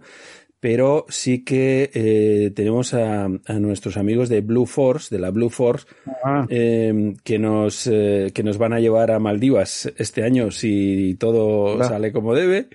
Pues, eh, pues tenéis la oportunidad de viajar con ellos hasta Sudán, eh, de la ah. mano de David Fernández, que es el, el, el guía español que lleva toda la vida en el Mar Rojo y, bueno, y conoce aquello como la palma de su mano. ¿no? Lo tuvimos de invitado en un Blue Drinks, pues en el año 2020, es decir, hace ya un par de añitos, eh, con esto de la pandemia, con esto del confinamiento, pues hicimos un encuentro virtual. Eh, que nos tiramos ahí dos horas y cuarto eh, charlando con él y bueno, él nos contó largo y tendido muchas cosas de Sudán y entre ellas, obviamente, de hecho, era, era la foto de portada, pues era, era la foto de Lumbria. Es como la oh. joyita de la corona. Y luego también tenéis, eh, si tenéis oportunidad de, de, de, ver un vídeo que se llama Historia de un pecio, es un, es un corto, es un corto de Daniel Aldaya y de Laura Madrueño, eh, producido por Water Films, que por cierto ganaron eh, uno de los premios eh, pues este año pasado en el CIMASU, con los que tuve pues el, el placer y el gusto de, de encontrarme una vez más. Y, y, en este, en este cortometraje pues se llama así Historia de un pecio. precisamente hablan, bueno, narran mm, exactamente la, la historia que ha contado Alejandro eh, pero con imágenes, claro, obviamente con imágenes realizadas por ellos y por algunos, como digo, de los mejores fotógrafos submarinos eh, que, tenemos por aquí en España, ¿no? Y que, en fin, son campeones del mundo y demás. Una gente increíble que cada uno aporta un, un punto de vista diferente y, y, al final, pues eso, hicieron una auténtica obra maestra, ¿no? O sea, que es un pasote es un, una vez que ves este vídeo, claro, decir, el Ciselgorn se queda un poquito ahí. Eh, yo en mi conclusión, eh, hablando con el director, eh, desde luego me, quedó como, como el arrecife de vida que, que es hoy en día haya sido producto precisamente y haya nacido de un barco que, que en sus barrigas o en sus bodegas llevaba, llevaba tanta muerte, tanta muerte lista, ¿no? Para, para dar la vida a muchísima otra gente, ¿no? Pues las bombas, pues es lo que tienen en la guerra, ¿no? Que suelen matar a otras personas, ¿no? Y entonces todas esas toneladas de, de, de, explosivos, de bombas, de balas y demás, eh, se quedaron allí para crear un auténtico arrecife de vida espectacular, tal y como Alejandro nos lo, nos lo cuenta y nos lo describe pues de una manera fenomenal, como siempre. Alejandro, Genial, gracias, un placer, un placer tenerte en el programa contando estas, estas eh, inmersiones increíbles en estos pecios que desde luego para mí son los top del buceo, lo tengo clarísimo. Muchísimas gracias. Gracias, Rol. Hasta pronto, Rol. Muchas gracias. un abrazo grande. Chao. Un abrazo. Al otro lado del espejo. Con Ron Freeman.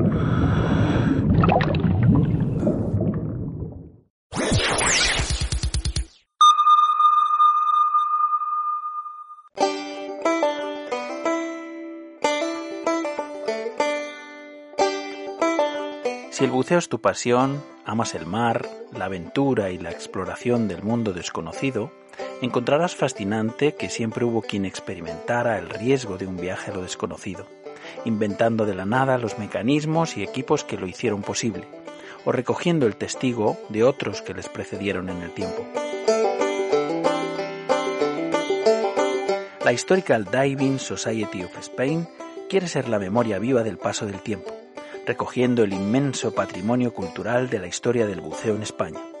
Equipos originales, bibliografía y también las crónicas personales de aquellos que fueron sus pioneros y protagonistas. Formar parte de la Historical Diving Society of Spain es preservar su historia y su legado, un privilegio que nos cabe a los buceadores del presente.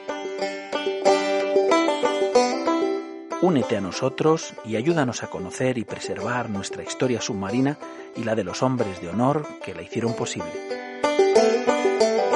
Hazte socio de la HDS.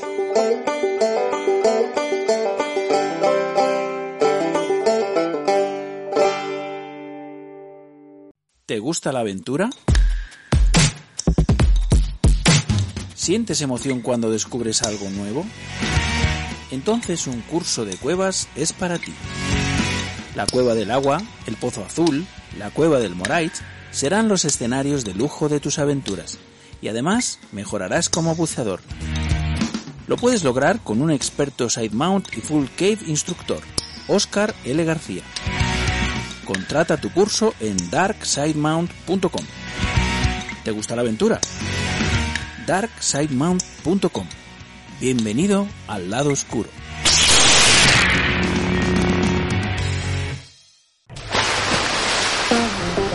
¿A quién quieres a tu lado cuando buceas?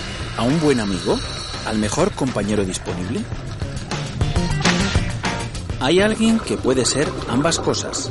Dan Europe ha estado ayudando a los buceadores desde 1983, proporcionando asistencia médica de emergencia, planes de seguros específicos para buceadores y organizando actividades para promocionar la seguridad. A veces todos necesitamos a alguien que nos ayude o nos proteja. Cuando se trata de buceo, este alguien es Dan. Únete a nosotros en daneurope.org. La comunidad del buceo está de enhorabuena.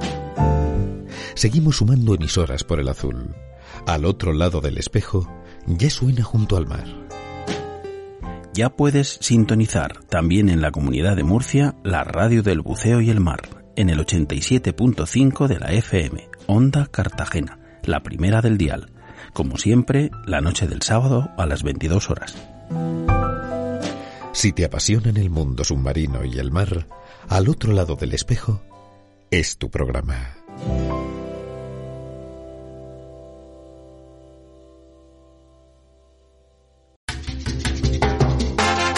Si te incorporas a la sintonía, estás escuchando Al otro lado del espejo, una bocanada de brisa marina entrando por tu receptor.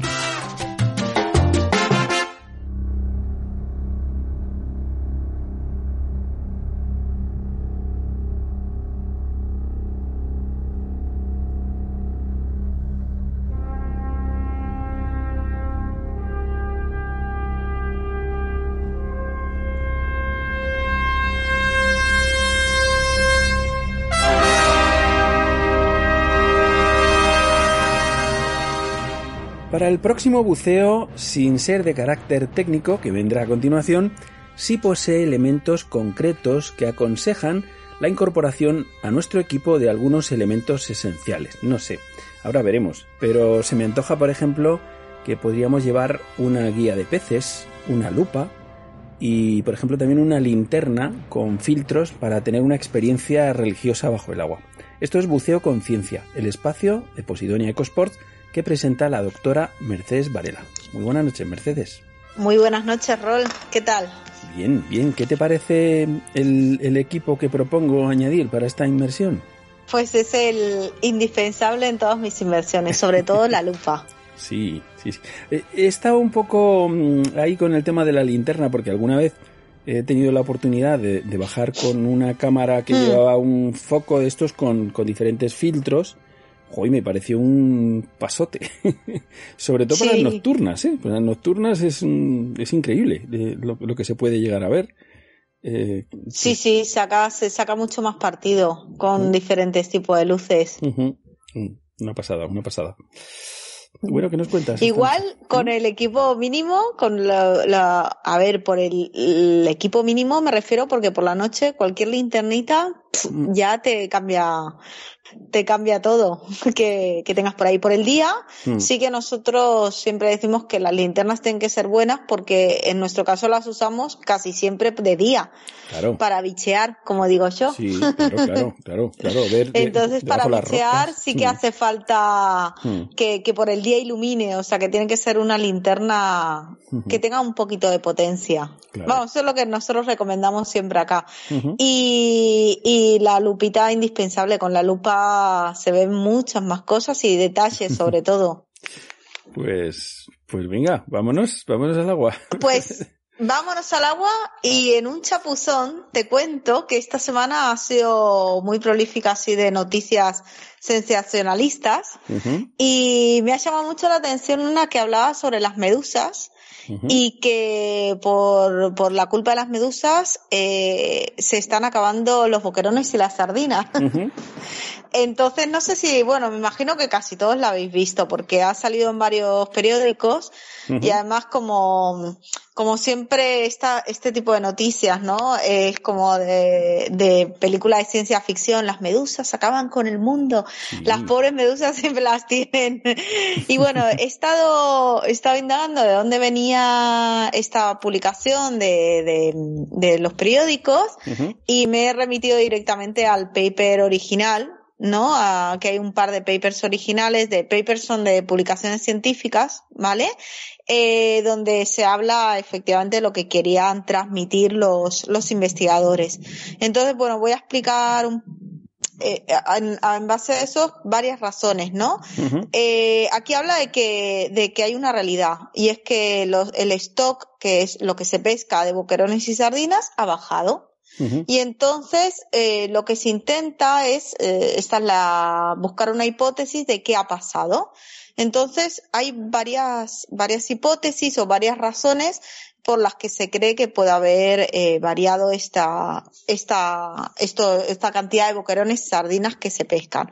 Y todo, bueno, vamos indagando siempre a lo mismo, ¿no? A qué es una cadena trófica y cómo la cadena trófica, cuando hay una alteración, influye sobre escalones sobre eslabones que eh, muchas veces son directos, pero muchas veces son indirectos.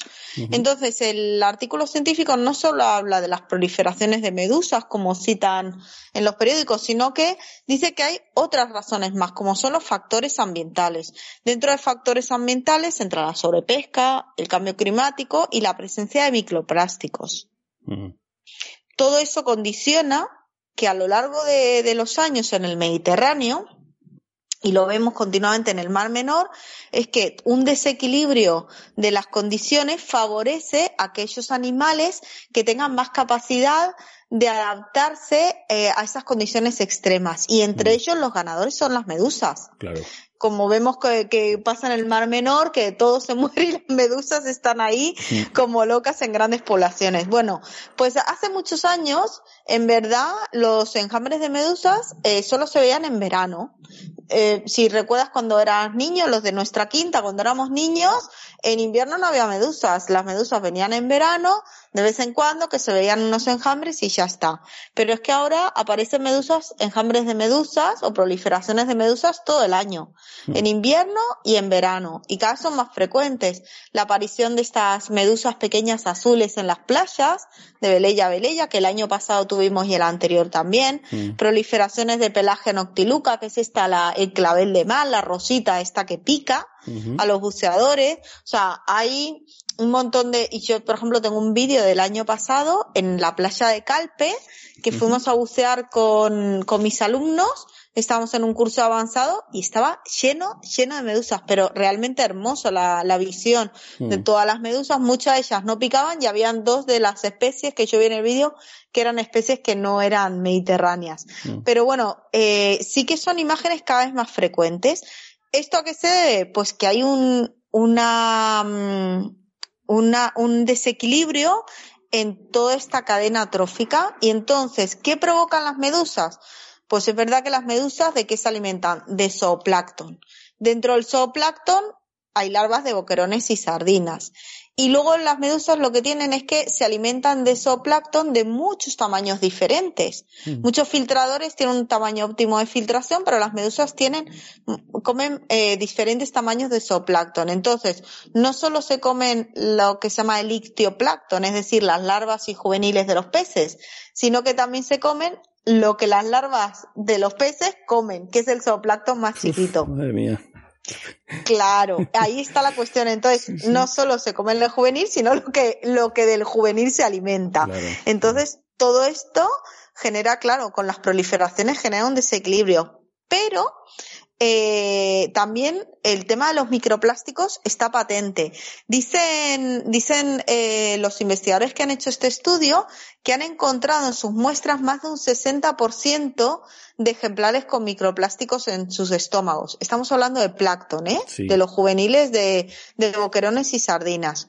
O sea que ya en los, en las bases de la cadena trófica ya hay microplásticos. Y si hablamos de la acumulación de microplásticos dentro de los organismos, imagínate si ya tenemos eh, acumulaciones en los primeros estadios. Mm. Esto cada vez va siendo mayor. Y este de los microplásticos es un problema muy importante que tenemos en el Mediterráneo. De hecho, el Mediterráneo es uno de los mares del planeta más contaminados por microplásticos. Mm. Uno de los, ¿vale? Una pasada. Y bueno, y dentro de las medusas sí que quiero mencionar que esto es aparte del artículo, es una de las cosas que, que me encantan, está la medusa, la cotilorrisa tuberculata, que es la medusa huevo frito. La pones ahora en la cabeza, es esa que parece un huevo frito en la superficie, que no pica y es tan bonita. Bueno, esta es uno de los genios de la supervivencia en condiciones de alta temperatura, que digamos que es lo que conlleva el cambio climático en el Mediterráneo, una alta temperatura y una acidificación de los mares. Es decir, que mm. los mares se vuelven cada vez más ácidos. Mm. Esto aquí gana cotilorrisa. así que, así que los huevos fritos proliferan por el Mediterráneo. Y luego, junto a eso, cuando habla de factores ambientales, encima en la comunidad valenciana tenemos una, un- una, una, una de, las de las causas que está pasando ahora mismo. Y es, ahora fíjate que cambio totalmente de tramo, el atún rojo. ¿Qué está pasando con el atún rojo? El atún rojo igual, come de todo, come peces de todos los tamaños, le encanta comer pescado. Entonces, cuando come peces de todos los tamaños, entre los peces que come, muchos son boquerones y sardinas. Sí. ¿Qué ha pasado con el atún rojo? Vos fíjate cómo, cómo es el mar, ¿eh? O sea, bueno, la naturaleza en general. Mm. Cómo es tan difícil establecer eh, causas y consecuencias porque las causas son tan dispares y las consecuencias muchas veces no son tan evidentes. Pues con el atún rojo te acuer- eh, nos acordamos que en el año eh, 2006, 2007 eh, hay una crisis en el atún rojo. Eh, el organismo que gestiona las, las cuotas del atún deciden eh, ponerlo de veda. El atún rojo está a punto, está en peligro crítico y entonces se prohíbe la pesca del atún rojo, ¿vale? Pero el hombre forma parte de la naturaleza, como yo digo siempre, y es un depredador. Y entonces, bueno, el ministerio eh, decide dar una veda al atún rojo y se prohíbe totalmente la pesca al atún rojo. Pasan los años, los stocks de atún rojo se recuperan y eh, cada año se establecen unas cuotas, pero estas cuotas ahora mismo son muy bajas y el atún rojo ha proliferado muchísimo. Eh, o sea, no puedes imaginar la cantidad de atún que hay en el Mediterráneo. De hecho, eh, lo podrían corroborar la gente que trabaja en las piscifactorías, que está lleno de atún alrededor de la piscifactoría de Dorada y Lubina. Sí. Hay bastante, bastante atún. Se lo comen ¿Por todo. qué? Esto es ahora, claro. Claro, esto se lo comen todo. Y Claro. encima, como no son, como el, el predador que tenían, que era el hombre, eh, los han, eh, les han dado unas cuotas de pescado que son bastante, bastante bajas. Entonces, eh, ¿qué ha pasado? Que eran adecuadas para el momento de la crisis. Entonces se abre dando unas cuotas bajas por, pre- por precaución y eh, el 80% de estas cuotas son eh, para barcos grandes, para cerqueros o barcos grandes que van a alta mar. Y muchas de las cuotas son para barcos de pequeña, de pequeña altura, ¿vale? Barcos que van y vienen en el día. Estos pueden pescar unos 500 kilos de atún, ¿vale? Por barco, por año. Es decir, si un atún pesa 50, 60, 70 kilos, pues unas 10 piezas más o menos, ¿vale? Al año. Y Nada más. sí, al año, nada más. Joder. Es muy poquito, entonces en nada, un pues en en una un campaña pescas. casi, Ya está. claro. Y los pescadores recreativos es una un atún, ya está, por barca. Entonces, Mm. ¿qué pasa? Que, que, que enseguida lo pescan y ya está. Y luego hay gente que no sale a pescar, pero como las cuotas son eh, nominales, son con nombre y apellido, no Mm. es que se puedan transferir, no son transferibles. O sea que no se, no se Entonces- pesca la cuota suficiente. Claro, entonces prevista. no se pesca. Entonces, ahora mismo hay estudios sobre eso, de qué, es, qué está pasando con el atún. Pero claro, desde que los científicos la alertan. Hasta que se toman las medidas eh, legislativas adecuadas, Claro, pues en todo eso pasa un tiempo. Lento, bueno, pues ahora tenemos superávit de atún. Y. ¿Vale? Y, y, sobre todo en la costa. además Aquí de- en la comunidad valenciana, que es lo que yo te puedo hablar. Digo, además del depredador mm, humano, eh, el atún rojo no tenía un depredador natural. Porque siempre hay un. Sí, sí lo tiene, pero, pero lo tiene en alta mar y aquí en el, en el, en la mayor proporción de atún que era, que el mayor depredador de atún rojo era el ser humano. Entiendo, entiendo. Vale. Entonces, claro, de repente ese depredador desaparece del sistema Mm. y otra vez estamos haciendo un desequilibrio en el sistema. Pero es muy difícil la legislación Mm. no es tan fácil, porque tú tienes que pensar una legislación que sea buena para los para la gente que se alimenta de pescado y para los que viven de, de pescar. Digo la gente que se alimenta porque yo me encanta el pescado, no soy vegetariano, pero, pero como en- nunca he tenido mucha costumbre de comer pescado, pues la verdad es que me alimento un poco de pescado. Sí, Lo veo más que lo como. Me sorprende, Mercedes, me sorprende porque, porque fíjate, eh, eh, en algún momento hemos comentado a lo largo de, de estos años de programa en el espacio de, que hablamos de reservas marinas y demás, que, Sí. que tú también has, has sido invitada en numerosísimas ocasiones, eh, hemos hablado de precisamente de las cofradías de pescadores y hemos hablado con ellos. Mm. Y eh, es curioso que, que estas, eh, digamos, estas reservas marinas, los propios grupos de pescadores decidan a veces eh, pescar menos de lo que, de lo que Mm. tienen eh, asignado, ¿no? Y entonces, claro, pues se puede ocurrir esto que estás comentando, ¿no? Es, es, es muy curioso, ¿no? Eh, Sí, o sea que no los siempre. pescadores Mm. sí que saben, ellos sí que tienen más claro qué tienen que pescar y qué no. De hecho, ahora están pidiendo que se pe- pescara un poco más porque porque se dice que las cuotas son muy escasas y hay mucho mucho atún. Claro. Y es verdad que yo a lo largo de los años sí que lo he oído bastante, que hay bastante atún, pero pero en este último año, por ejemplo, este año hay mucho, mucho, mucho atún. Joder, qué fuerte. Mucho atún, Y está mucha habiendo medusa, mucho. has dicho, ¿no? Sí, o sea que, claro, eh, pero fíjate que el origen es el mismo, un Sí. desequilibrio en la cadena trófica. Sí, sí, sí, la cadena trófica está tan bien armada que cuando hay un desequilibrio, todo esto impacta sobre a- eh, alguna especie y en este caso, pues ha llamado la atención el boquerón y la sardina, que son especies que, que se pescan eh, en grandes cantidades y que se consumen en grandes cantidades. Hmm. Y este año, pues los stocks han bajado sustancialmente. Ya te digo. Pero ponerle una razón, fíjate que es muy difícil porque hay, hay muchas cosas que van, muchas causas que van sumando a, a lo que, a lo que se, más o menos uno hipotetiza e intenta comprobar que es. Por eso en el, en el artículo científico hablan de las proliferaciones de medusas más factores ambientales. Y hablan de la pesca, hablan del cambio climático y de los microplásticos principalmente. Pues mira, eh, yo creo que ya la he recomendado en alguna otra ocasión, pero lo voy a volver a hacer porque lo tengo delante. Fue un regalo hace unos años, pues mira, en 2007 se editó, se publicó Mm. esta novela, es una novela, ¿eh? Una novela que se llama Sí. Medusa, de Sergio Rossi y de Tony Polo.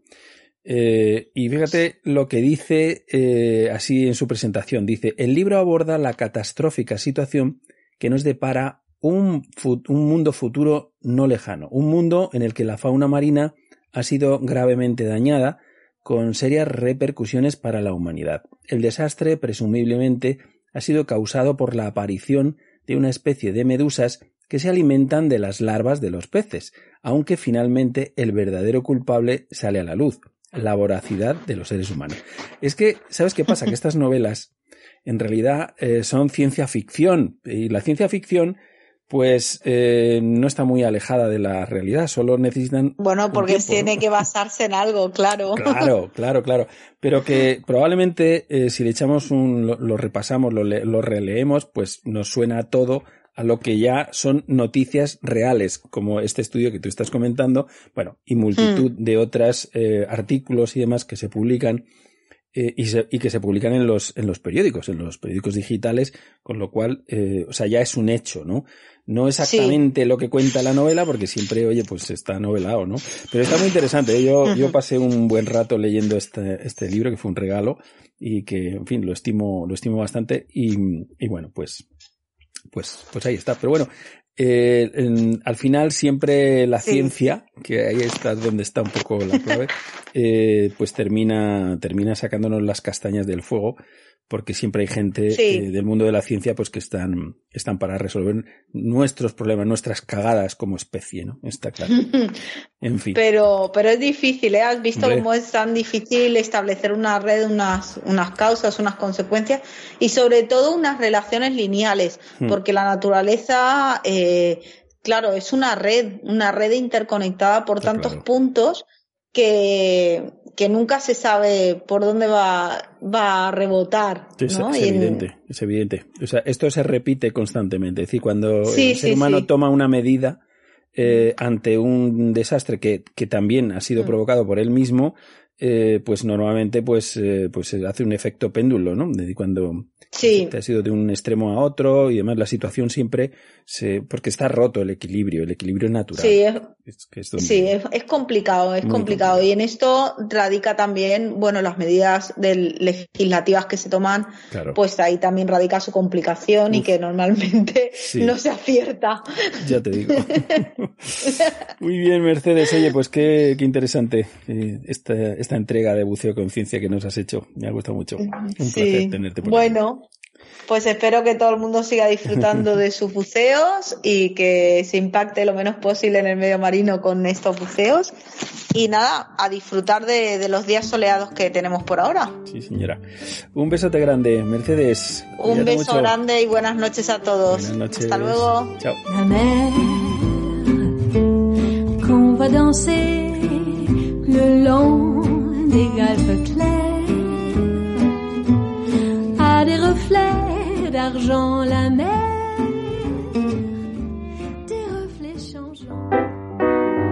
¿Una idea para regalar estas navidades? ¿Qué te parece un tesoro del fondo del mar?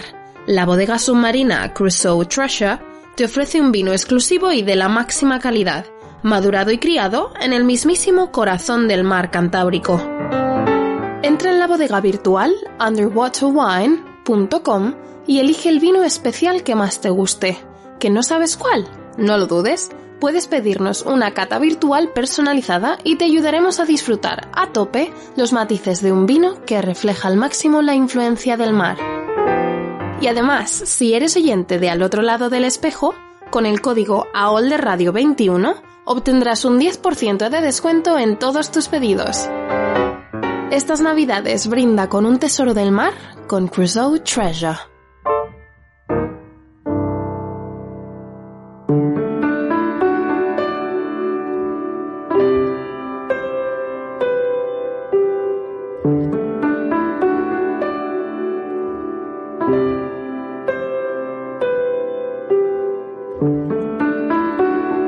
como quien mira una espera.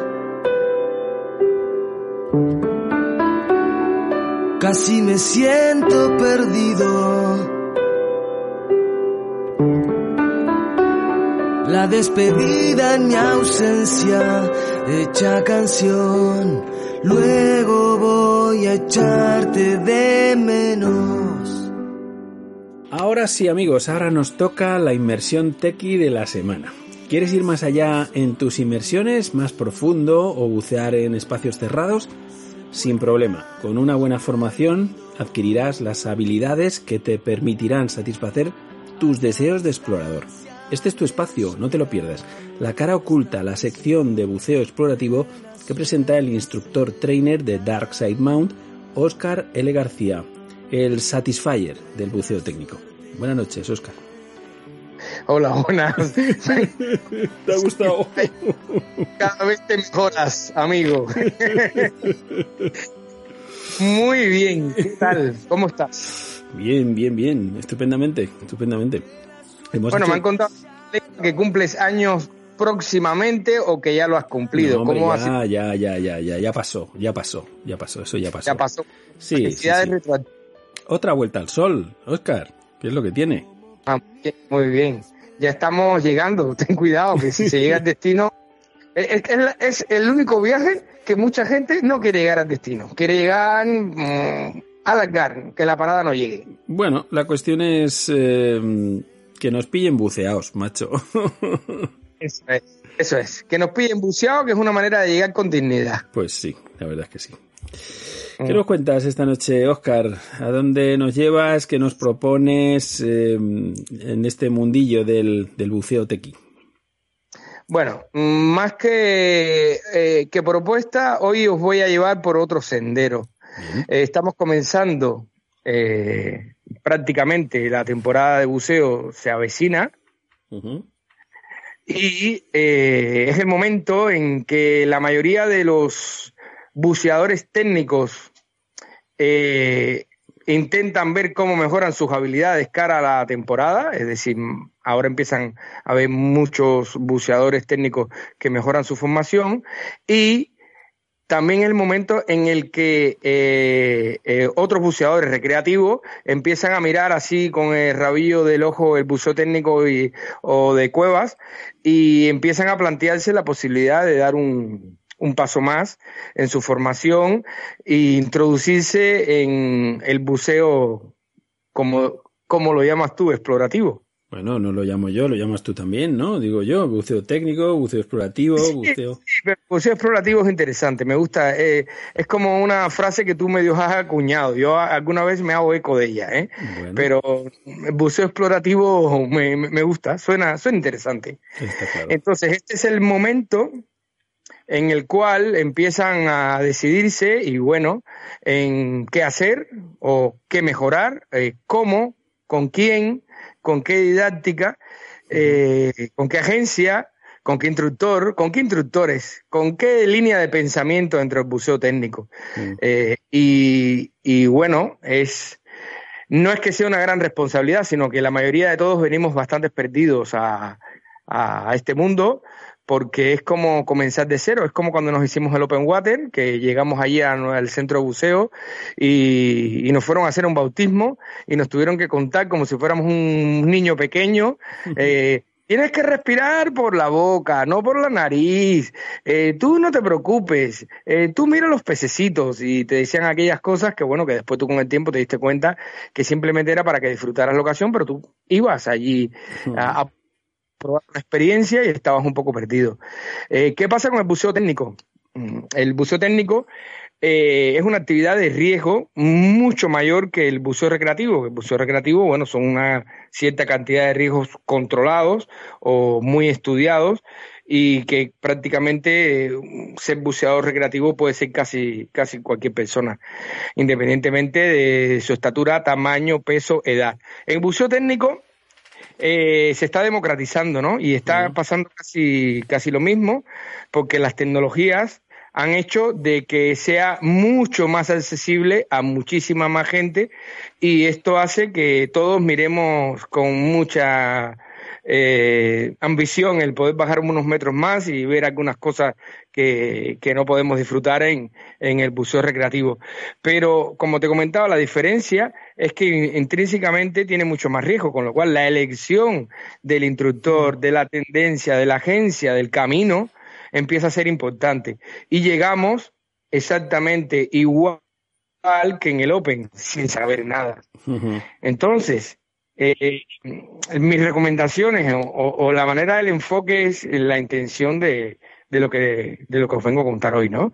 Eh, lo primero, hay diferentes corrientes en el buceo técnico y hay diferentes agencias, pero con los años todas las agencias han ido convergiendo en un mismo estilo de buceo.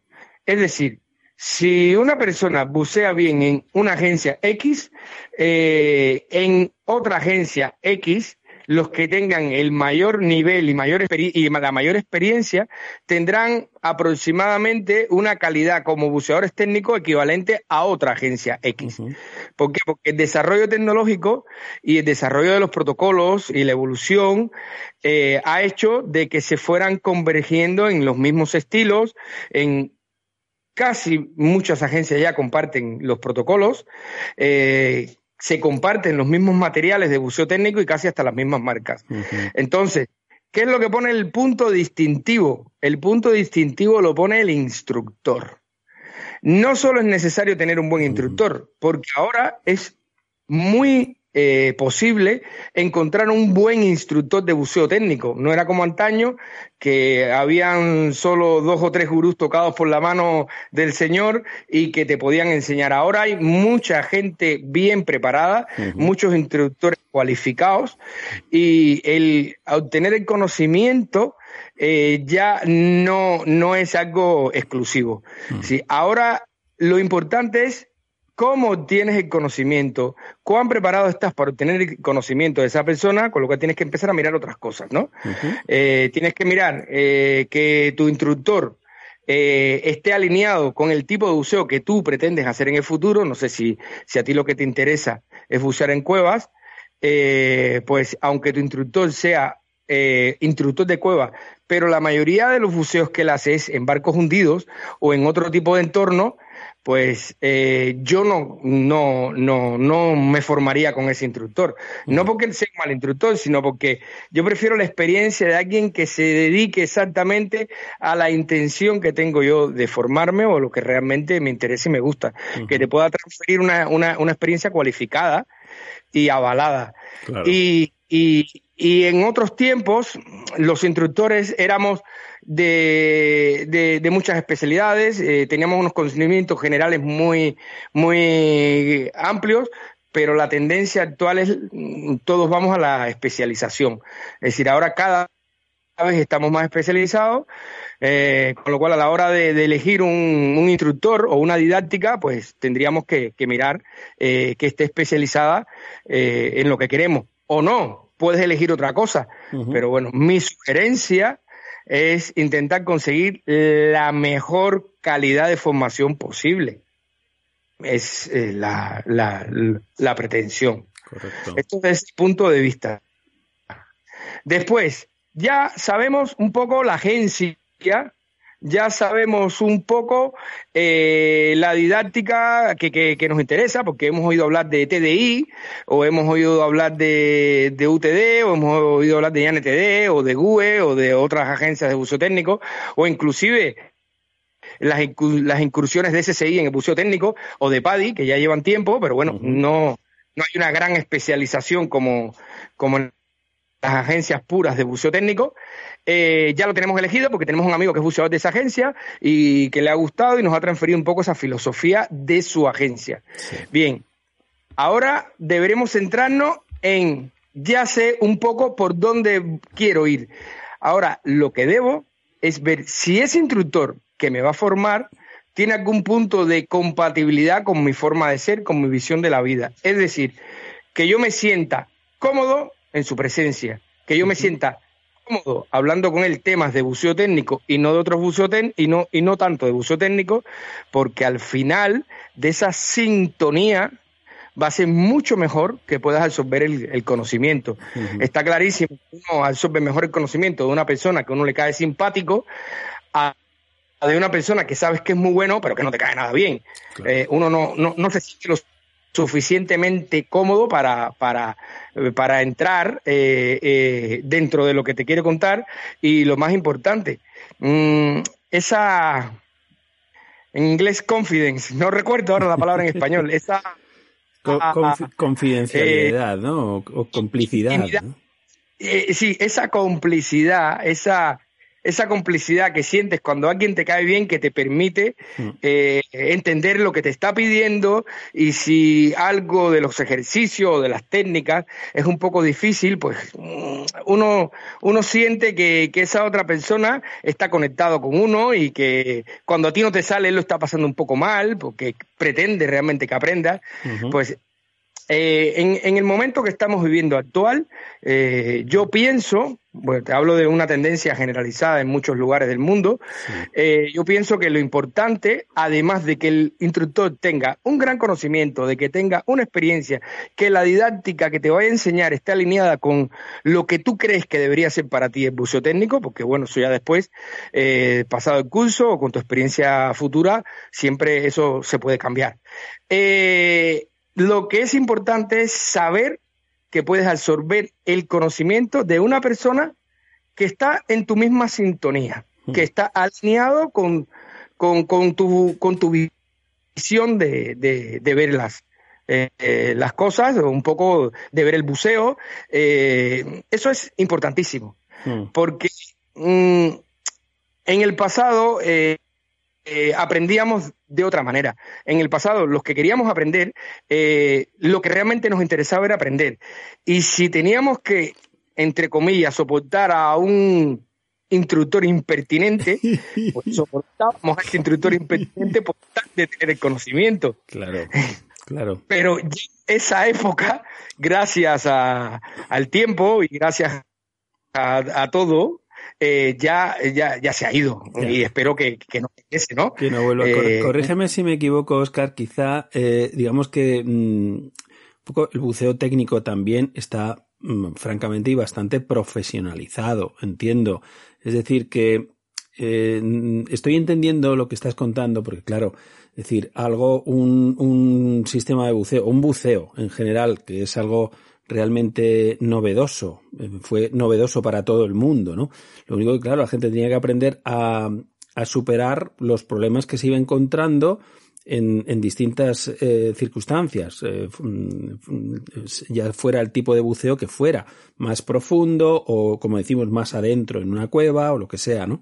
Entonces, claro, em, pues a lo mejor había grandes exploradores submarinos o grandes exploradores mm, buceadores, eh, pero mm, a lo mejor no eran tan buenos instructores, tan buenos enseñando o no empatizaban con el alumno, ¿no? Que esto es algo muy importante. Entonces, claro, si tú eres un monstruo de la exploración y no quiero decir nombres, pero bueno, conocemos todos a grandes, eh, bueno, a grandes eh, maestros de, del buceo explorativo muy famosos, pero que también tienen un carácter, pues ciertamente un poco huraño. Por eso digo que no quiero mencionar a nadie para no molestar a nadie y tampoco meterme yo en un jardín, ¿no?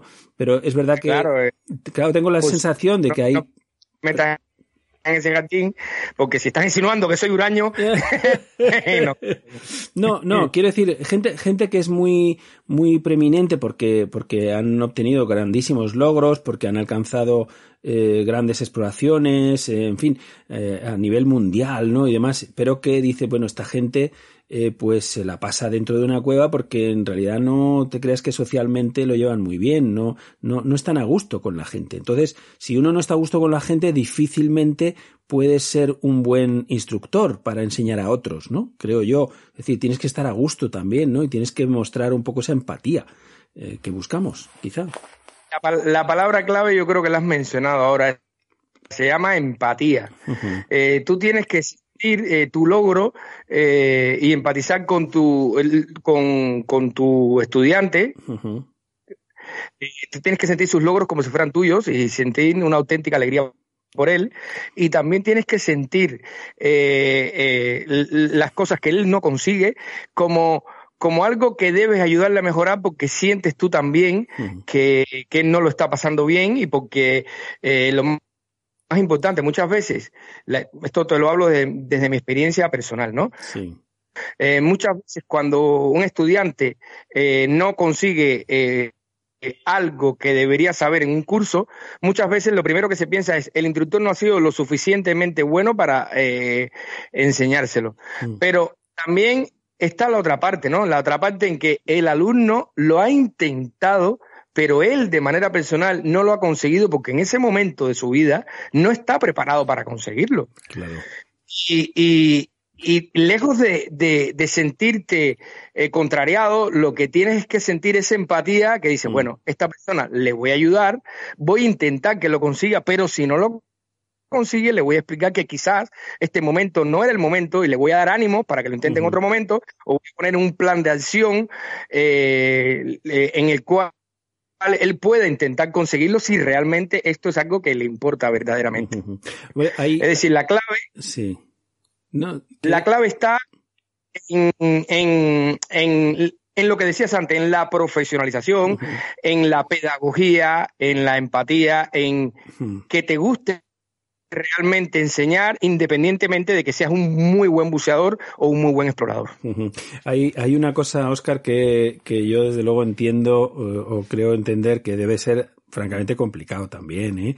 eh el, deseo siempre de, de un maestro debería, o debería de ser que el alumno, o sea, que llegaran alumnos que lo superaran, ¿no? Es decir, que no solamente le puede decir, te he transmitido todo lo que yo sé, sino que, bueno, como eres una nueva generación, eres más joven, en fin, hay una diferencia desde que cuando yo empecé a, a, cuando tú estás ahora en tu plena, en tu plenitud, ¿no? Por ejemplo, física y psicológica y demás, eh, como buceador, pues tienes que ir un poco más allá. Eh, que es lo que ha ocurrido en la exploración, ¿no? En la exploración de las cuevas y demás, pues las generaciones han ido tanto con la técnica como con las equipaciones, como con la preparación y la formación de los propios buceadores. Se ha ido mejorando. Entonces, claro, eh, mm, esto también es un poco, decir, tienes que sentir orgullo, porque si en realidad te guardas algo para que no te superen los alumnos, pues esto sería francamente triste, ¿no?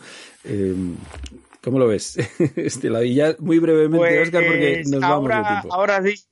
dicho algo, eh, has dicho algo que es mm, que puede entrar en una contraposición con, con, nuestra cultura. Es que la cultura latina, eh, hispánica en general, eh, mm, tenemos aquel pequeño resabio cultural de que, bueno, que, de que un alumno te pueda mejorar y, queremos que nuestros alumnos mejoren, pero en el fondo tenemos como aquella espinita que no, no lo permitimos, ¿no? Entonces, eh, yo pienso que un buen instructor tiene que estar por encima de inclusive hasta de la cultura y, y ponerse como objetivo eh, tener los mejores alumnos posibles y y es posible, mientras más le superen, mejor. Ahora, eso ya es un trabajo que tiene que hacer cada profesional, eh, es, una, es una llamada de atención a uno mismo, es una forma de madurar y de entender que cada año que pasa eh, seremos gente más experimentada pero menos hábiles y, el buceo técnico, como cualquier actividad en la vida, que tienen sus tiempos de jubilación y tienen sus momentos en el cual nos tenemos que apartar y dejar que otros uh, eh, continúen el camino, pues puede llegarte a ti. Hay personas que tienen 80 o 90 años, o inclusive, mira la edad con que en paz descanse, que ha muerto eh, Tom, Tom Mount, eh, eh, y se mantenía en una plenitud de facultades, pero no todos envejecemos de la misma manera, ni no todos tenemos la misma facultad. Entonces, de alguna forma, en ese momento en el cual te llamas a capítulo con tu madurez, con tu edad, con tu, con tu responsabilidad, es el momento de decir, a ver, si, si por cuestiones culturales algo me quedo de guardarme algo para mí, yo creo que este es el momento en el soltarlo todo, porque si no moriré y se va a perder conmigo. Efectivamente, efectivamente. Eso es un poco, pero es lo que te hablaba, es una cuestión hay veces cultural, porque un japonés cuando descubre algo se lo cuenta al amigo de al lado a ver si lo pueden mejorar juntos. Claro. Y en nuestra cultura cuando alguien encuentra algo se queda callado y no se lo cuenta a nadie. no vaya a ser que se lo quiten. Muy bien. Oscar, es una cuestión cultural. Nos quedamos sin tiempo y, bueno, había cosas que yo tenía en el tintero que me hubiera gustado preguntarte, pero vamos, en la próxima cita mm, no te vas, no te me escapas. ya hablaremos. y estaré y, siempre haré lo mismo. Intentar gastar tu tiempo para que no tengas tiempo a preguntarme eso que quieres. Fenomenal, muy bien. Un abrazo grande, Oscar. Eh, que vaya muy bien todo, todo el tema de este año. Vale, gracias. Hasta pronto. ¿Quieres bucear con el centro abierto al mar todo el año? MedDive Mataró, buceo sostenible a 40 minutos de Barcelona. Vivir es un regalo. Regala buceo, regala mar, regala experiencias inolvidables. Con MedDive bucearás en la zona de especial protección de las barras de Mataró, Catibel, el Negre Petit, Les Llangostes o el Puyolá, y así hasta 20 puntos distintos de inmersión. Descubrirás grandes praderas de Posidonia y una auténtica explosión de vida. Rayas, morenas, congrios, pulpos, barracudas, peces ballesta, nudibranquios, bogavantes y mucho más te esperan bajo el agua. Reserva ya tu inmersión en mediterraneandive.es. Date prisa.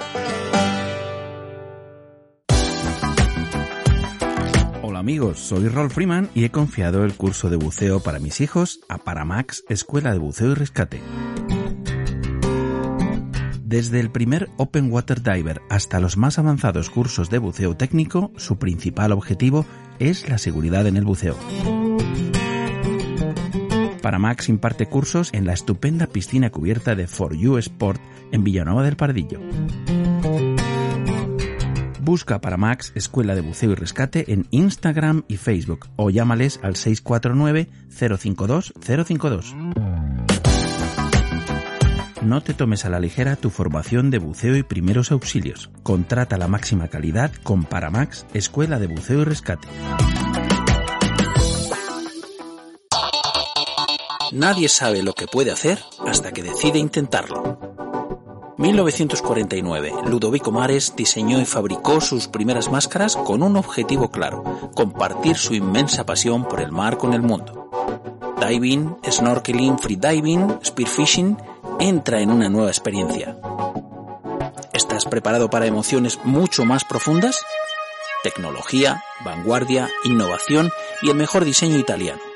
La chispa que enciende el engranaje Mares sigue siendo la misma que hace 68 años la pasión. ¿A qué profundidad te llevarán nuestras aletas? Todo lo que no te da el mar, lo tiene mares.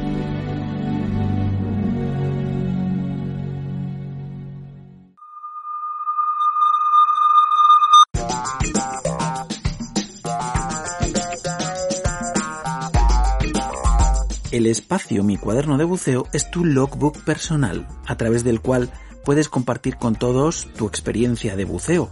Anímate y cuéntanos, muy brevemente, tu última inmersión, o aquella que recuerdas de modo más especial, o puedes escribir un relato o narración relacionada con tus vivencias como buceador, reales o imaginadas, y puedes ponerle tu propia voz, tú eliges.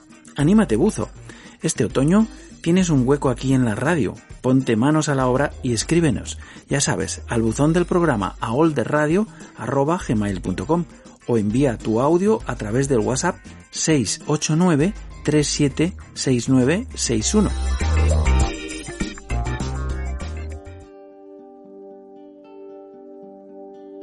Una extraordinaria galería submarina. Miguel seguía sentado en aquel viejo restaurante del Paseo Marítimo, situado en un extremo de la playa donde las rocas formaban una especie de ensenada. Miraba continuamente el reloj, ansioso porque sonaran las siete de la tarde. Una simple alarma lo separaba de ese mundo mágico, maravilloso y armonioso que tanto le hechizaba. Le esperaba todo un mundo habitado por millones de organismos, algunos todavía por descubrir. ¿Quién podría negarle el inmenso encanto que producía nadar junto a los peces, conocer los más bellísimos arrecifes de corales o visitar las ruinas de un barco que naufragó hace cientos de años? Todo un universo se escondía bajo las olas, esperando a que curiosos e indagadores como él lo descubrieran. De un día a otro variaba tanto el fondo marino que Miguel sentía que no había estado en ese lugar. Siempre encontraba algo que le pasó inadvertido en la anterior inmersión. Miguel conseguía el pasaporte hacia ese mundo mágico y sorprendente poniéndose las aletas, enfundándose en su viejo traje de neopreno y sumergiéndose en las aguas templadas y cristalinas. Algún día, si Dios quiere, pensaba entusiasmado, iré a las Maldivas y me sumergiré en sus traslúcidas y delicadas aguas y veré las más espectaculares barreras de coral del mundo. Allí sentado, relajado, respirando el salitre de la mar, le alcanzaban recuerdos de tiempos pasados, cuando él era más joven. Las primeras inmersiones las realizó con su padre, bajando a una profundidad máxima de 15 metros. Por lo general, solían estar unos 20 minutos de inmersión, a 130 a 150 bares con una botella de 15 litros. Aún recuerda la primera vez que vio a una morena, con la mitad de su cuerpo fuera de la cueva y su boca abierta de par en par en aparente acción desafiante. Qué miedo pasó en ese momento. Qué tiempos aquellos. Aún puede oír a su padre en la lejanía susurrándole. Si queremos preservar este paraíso, hay que ir con mucho cuidado. Cuida que tus aletas no remuevan la arena del fondo, pues podrías perjudicar gravemente a los corales. O aquello otro de no debes tocar ni llevarte nada. Si su padre levantara la cabeza y echara un simple vistazo, se horrorizaría sobremanera. Ahora el equilibrio del fondo se había visto afectado por los vertidos y la basura que han ido desprendiendo los barcos durante décadas y por la sobrepesca. También recordaba con mucho cariño esas inmersiones que hacían juntos a casi 20 metros de profundidad hasta ese barco pesquero hundido hacía décadas. Solían explorar el puente de mando, las bodegas e incluso la sala de máquinas y rodeando el barco miles de crustáceos, peces y moluscos. Cuando se situaba entre miles de peces, le rodeaban por completo, y mirar a donde mirara, solo veía preciosos peces de colores y aquellos simpáticos caballitos de mar, sepias y pulpos que cambiaban de color. A los 30 años tuvo la enorme suerte de formar parte de un equipo en un proyecto de limpieza del fondo marino en Lanzarote. El fondo estaba siendo invadido por una plaga de erizos especialmente agresiva.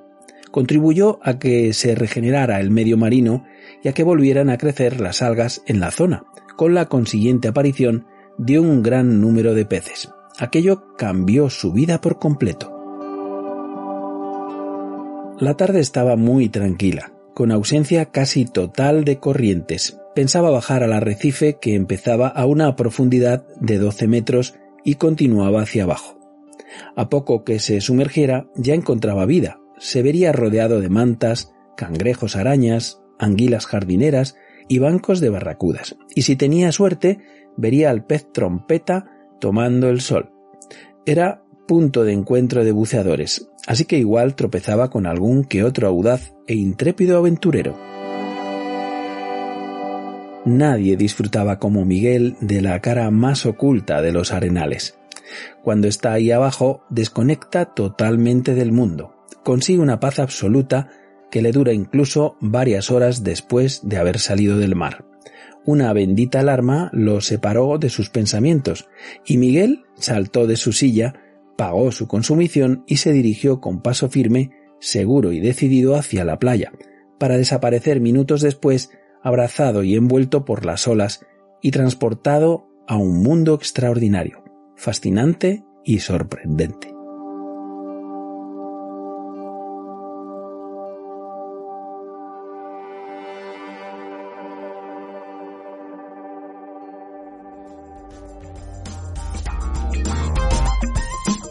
Magnífico, amigo buceador, qué bien te entendemos, ya lo creo. Algunos no vemos el momento de volver a saltar al agua, aunque aquí cada semana lo hagamos de esta forma tan virtual. Pero al igual que tu personaje, Miguel, esperamos la señal y la hora exacta para zambullirnos en otra aventura submarina. Siempre diferentes y sorprendentes, claro. Muchísimas gracias por compartir tu relato, que recordamos participó en el famoso concurso de relatos de buceo de nuestros amigos de viajarsolo.com. Así que ya sabéis amigos, la próxima semana más relatos e inmersiones. Envía el tuyo. Anímate buzo.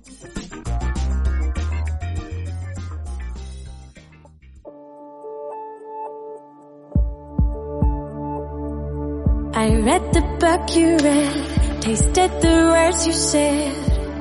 Our story's darkening with time.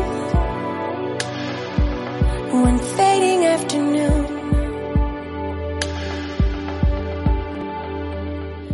Una efeméride es un hecho relevante escrito para ser recordado, conmemorado o celebrado en un determinado día. También es una sucesión cronológica de fechas con sus respectivos acontecimientos. Al otro lado del espejo ha cumplido 12 añitos, un buen momento para volver la vista atrás y recordar nuestros programas ya emitidos. Buceando en la hemeroteca del sábado 3 de febrero de 2018, encontramos este titular. Dos jóvenes surfean en las calles inundadas por el río Sena. Dos vecinos de Rueil-Malmaison, en las afueras de París, aprovechan la crecida para practicar wakeboarding. Bueno, vale, no es el mar propiamente dicho, pero sí nos hablan de deportes de agua que también pueden practicarse en cualquier sitio que se preste. Aquel primer sábado de febrero saltábamos a las ondas del ciberocéano con la edición de Al otro lado del espejo número 273. Este fue nuestro plan de inmersiones. Descubríamos el Museo Nemrod, charlando con su responsable, Rubén Castrillo, amigo y socio de la HDS, la Asociación Española de la Historia del Buceo. En el espacio de biología marina, mis amigos los peces, que nos trae siempre Inés García desde Zoea Madrid, en aquella ocasión nos habló del día y la noche en un arrecife de coral, aprovechando que las emisiones de al otro lado del espejo ya eran nocturnas. Hablábamos del famoso sorteo al Mar Rojo by the Face con al otro lado del espejo Blue Force Fleet, que organizamos con la colaboración de Buceo Ibérico y Divers Cabo de Palos. Charlábamos con José Antonio Enríquez, el flamante y pletórico ganador de nuestro idéntico sorteo anterior. En el tiempo para la arqueología sumergida, la conjura de los pecios con Lucas Sáenz y patrimonio subacuático.net, dedicamos la sección a interesantes noticias del ramo. como la que hacía alusión al ballenero San Juan de 1565, naufragado en las costas de Canadá. Hacíamos dando un toque de campana. Nos hacíamos eco de la campaña de change.org sobre el intrusismo laboral en el buceo profesional, una iniciativa de Belia Fernández, con la que charlábamos sobre este interesante tema. Dábamos un virtual y animado paseo por la feria del mundo del agua más importante de Europa, la PUT de Düsseldorf, de la mano y los ojos de Belén Andrés y su blog Digging the World. Y así cerramos una edición más de Al otro lado del espejo, otra serie de sucesivas inversiones que forman parte ya de nuestro patrimonio radiofónico y que tenéis a vuestra disposición en nuestro sitio de ivox.com.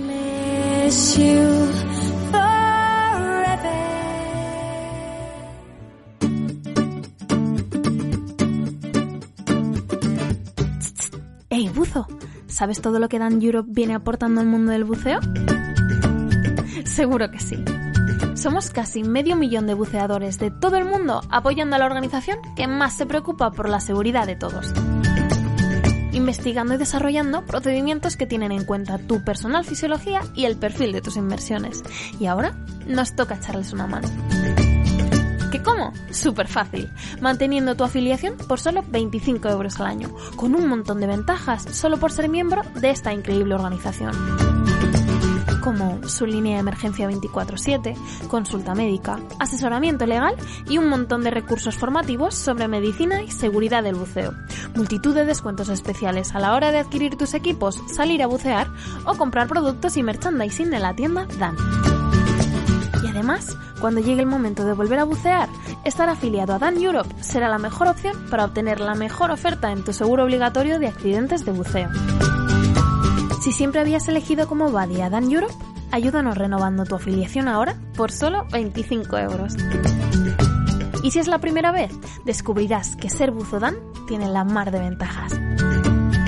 Por una organización que vela como nadie por tu seguridad como buceador. Afíliate ahora a Dan Europe.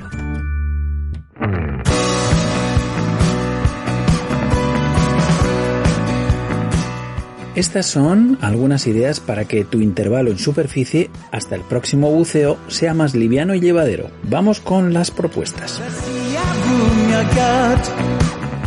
¿Quieres venir a celebrar con nosotros nuestro aniversario? 12 años dando la brasa al otro lado del espejo, en un crucero vida a bordo de ensueño en Maldivas, a bordo del Blue Force One, un barco de puritito lujo.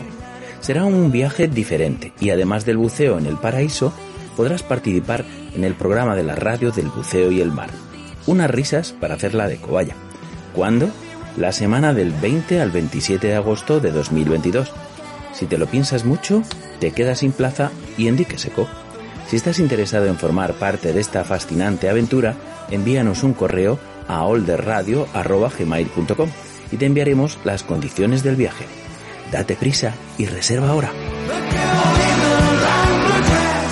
¿Te gustan los tiburones? Seguro que sí. Una cosita que sí podemos hacer, además sin movernos de casa, es entrar en la web de www.stop-mediofinning.eu y firmar para prestar tu apoyo en la iniciativa legislativa ciudadana que trabaja para acabar con el comercio de aleta de tiburón en Europa.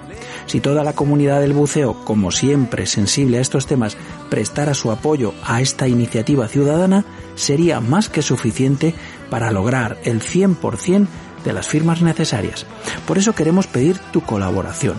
Anima a tus compañeros de buceo a entrar en stop-mediofinning.eu y firma la petición para que el Consejo Europeo debata esta justificada propuesta. Los océanos del planeta te necesitan.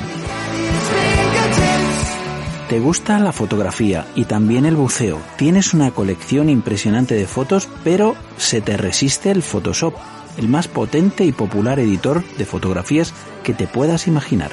Poder retocar y ajustar tus imágenes como un experto técnico de laboratorio. Si quieres, yo puedo enseñarte. Envía un mensaje al WhatsApp 689-376-961 y apúntate al próximo curso online Si quieres mejorar tus fotos, sacarles toda la información que guardan o hacerte copias con calidad museo, mándame un mensaje al 689 376 961. Te espero. Y hasta aquí nuestras recomendaciones para pasar tu tiempo en superficie hasta una nueva inmersión en las ondas. Queremos recordar a los profesionales del sector del buceo, fabricantes, agencias de viaje y otras empresas del sector que quieran potenciar y visibilizar sus actividades en la radio del buceo y el mar. Estamos deseando que nos llamen y que podamos colaborar. Siempre es un buen momento para impulsar tu empresa o tu centro de buceo a través de la difusión en nuestro espacio de radio para todos. Una comunidad unida crecerá unida. Juntos valemos más. Y ya sabéis, si queréis compartir vuestras iniciativas con toda la comunidad del buceo, solo tenéis que enviarnos un correo a olderradio.gmail.com. Será un placer compartirlo aquí, al otro lado del espejo.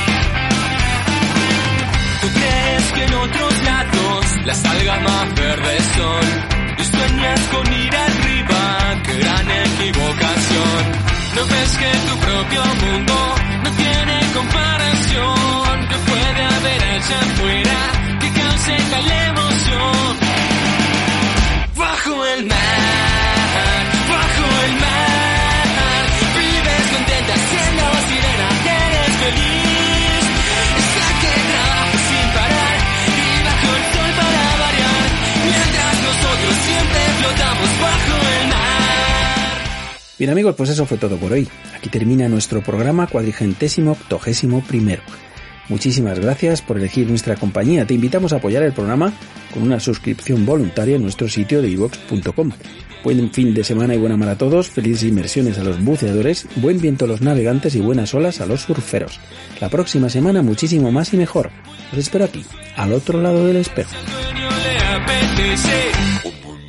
Nuestros saludos hoy van para Alberto Arcos, JS Gung, Viviana González, María Burullán, Antoni Font Gelabert y Manuel Ro Condecaño por habernos regalado un me gusta en nuestro sitio de Facebook. Y también para Scott Under the Sea, Jesús Barrios Martín, Buceo Atlántico Sur, Jesús-B65 y Jonquera.c por hacer lo propio en nuestro Instagram. Y a todos vosotros los que estáis ahí al otro lado por ser fans de nuestro proyecto radiofónico. Mil gracias. Surcando las ondas hercianas a bordo del submarino amarillo, en la producción y en las voces, Gloria Delgado, Inmaculada Torres, Román Revilla, Alejandro Gandul, Mercedes Varela y Óscar L. García. En la despedida del programa, Gael Cáceres. De los controles en la sala de máquinas y dando la brasa al micrófono, un servidor Rolf Freeman, que os envía un cálido y que pasiano abrazo. Saludos salados, gentes de la mar. Nos vemos en los mares o en los bares. Hasta entonces, felices burbujas y hasta la próxima. Y no te olvides sonreír también bajo el agua. Adiós.